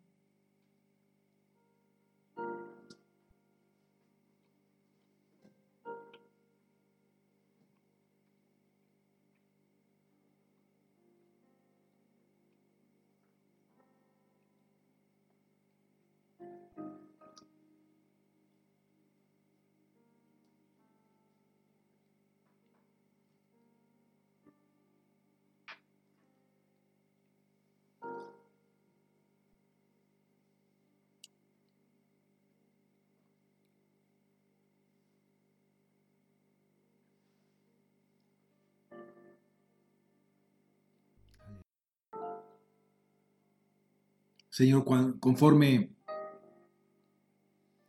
este, este pan y esta copa se meten en nuestro organismo, se procesan, así también se abran nuevas dimensiones del espíritu, porque entendemos que todo es espiritual, que se abran dimensiones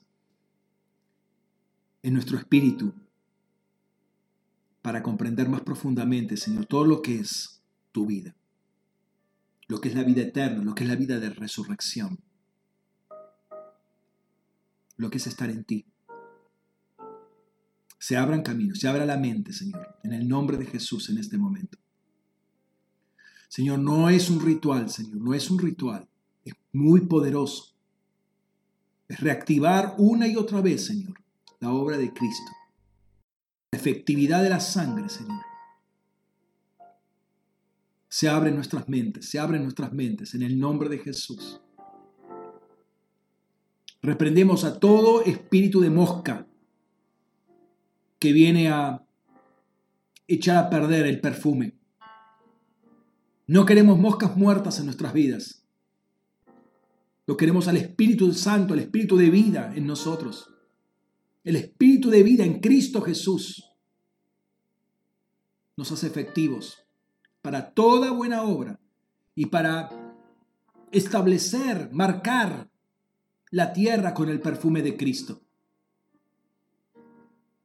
Somos ese perfume, eres ese perfume, hermano, hermana, eres ese perfume. Exhálalo, expándelo. Que la tierra se note, que en tu trabajo se note, que en tu familia se note, que en tu negocio se note, que en tu finanzas se note. Hay perfume de Cristo. Hay perfume de Cristo. 24/7 hay perfume de Cristo. Juzgas con ese perfume en el espíritu, juzgas. Y como iglesia juzgamos porque llevamos el aroma de Cristo. Llevamos el aroma agradable, el perfume. Aleluya. Que nuestro barrio, que nuestra ciudad se note. Acá hay Cristo. Se huele, se huele, se huele. Aleluya, se huele. Se huele, presencia de Cristo. Aleluya. Se huele presencia de Cristo. Hay aroma que manifiesta que alguien pasó por acá. Alguien pasó por acá y dejó una estela hermosa. Mm. Amén. Amén. Dios te bendiga, hermano. Sé perfume agradable, sé perfume, expande, expande ese aroma. No es tuyo, no es tu habilidad. Cristo te hizo capaz, Cristo te hizo hábil para eso. Tenés el perfume de Cristo en tu vida. Dios te bendiga ricamente eh, y nos vemos próximamente, el próximo domingo o antes. Bendiciones. Chao.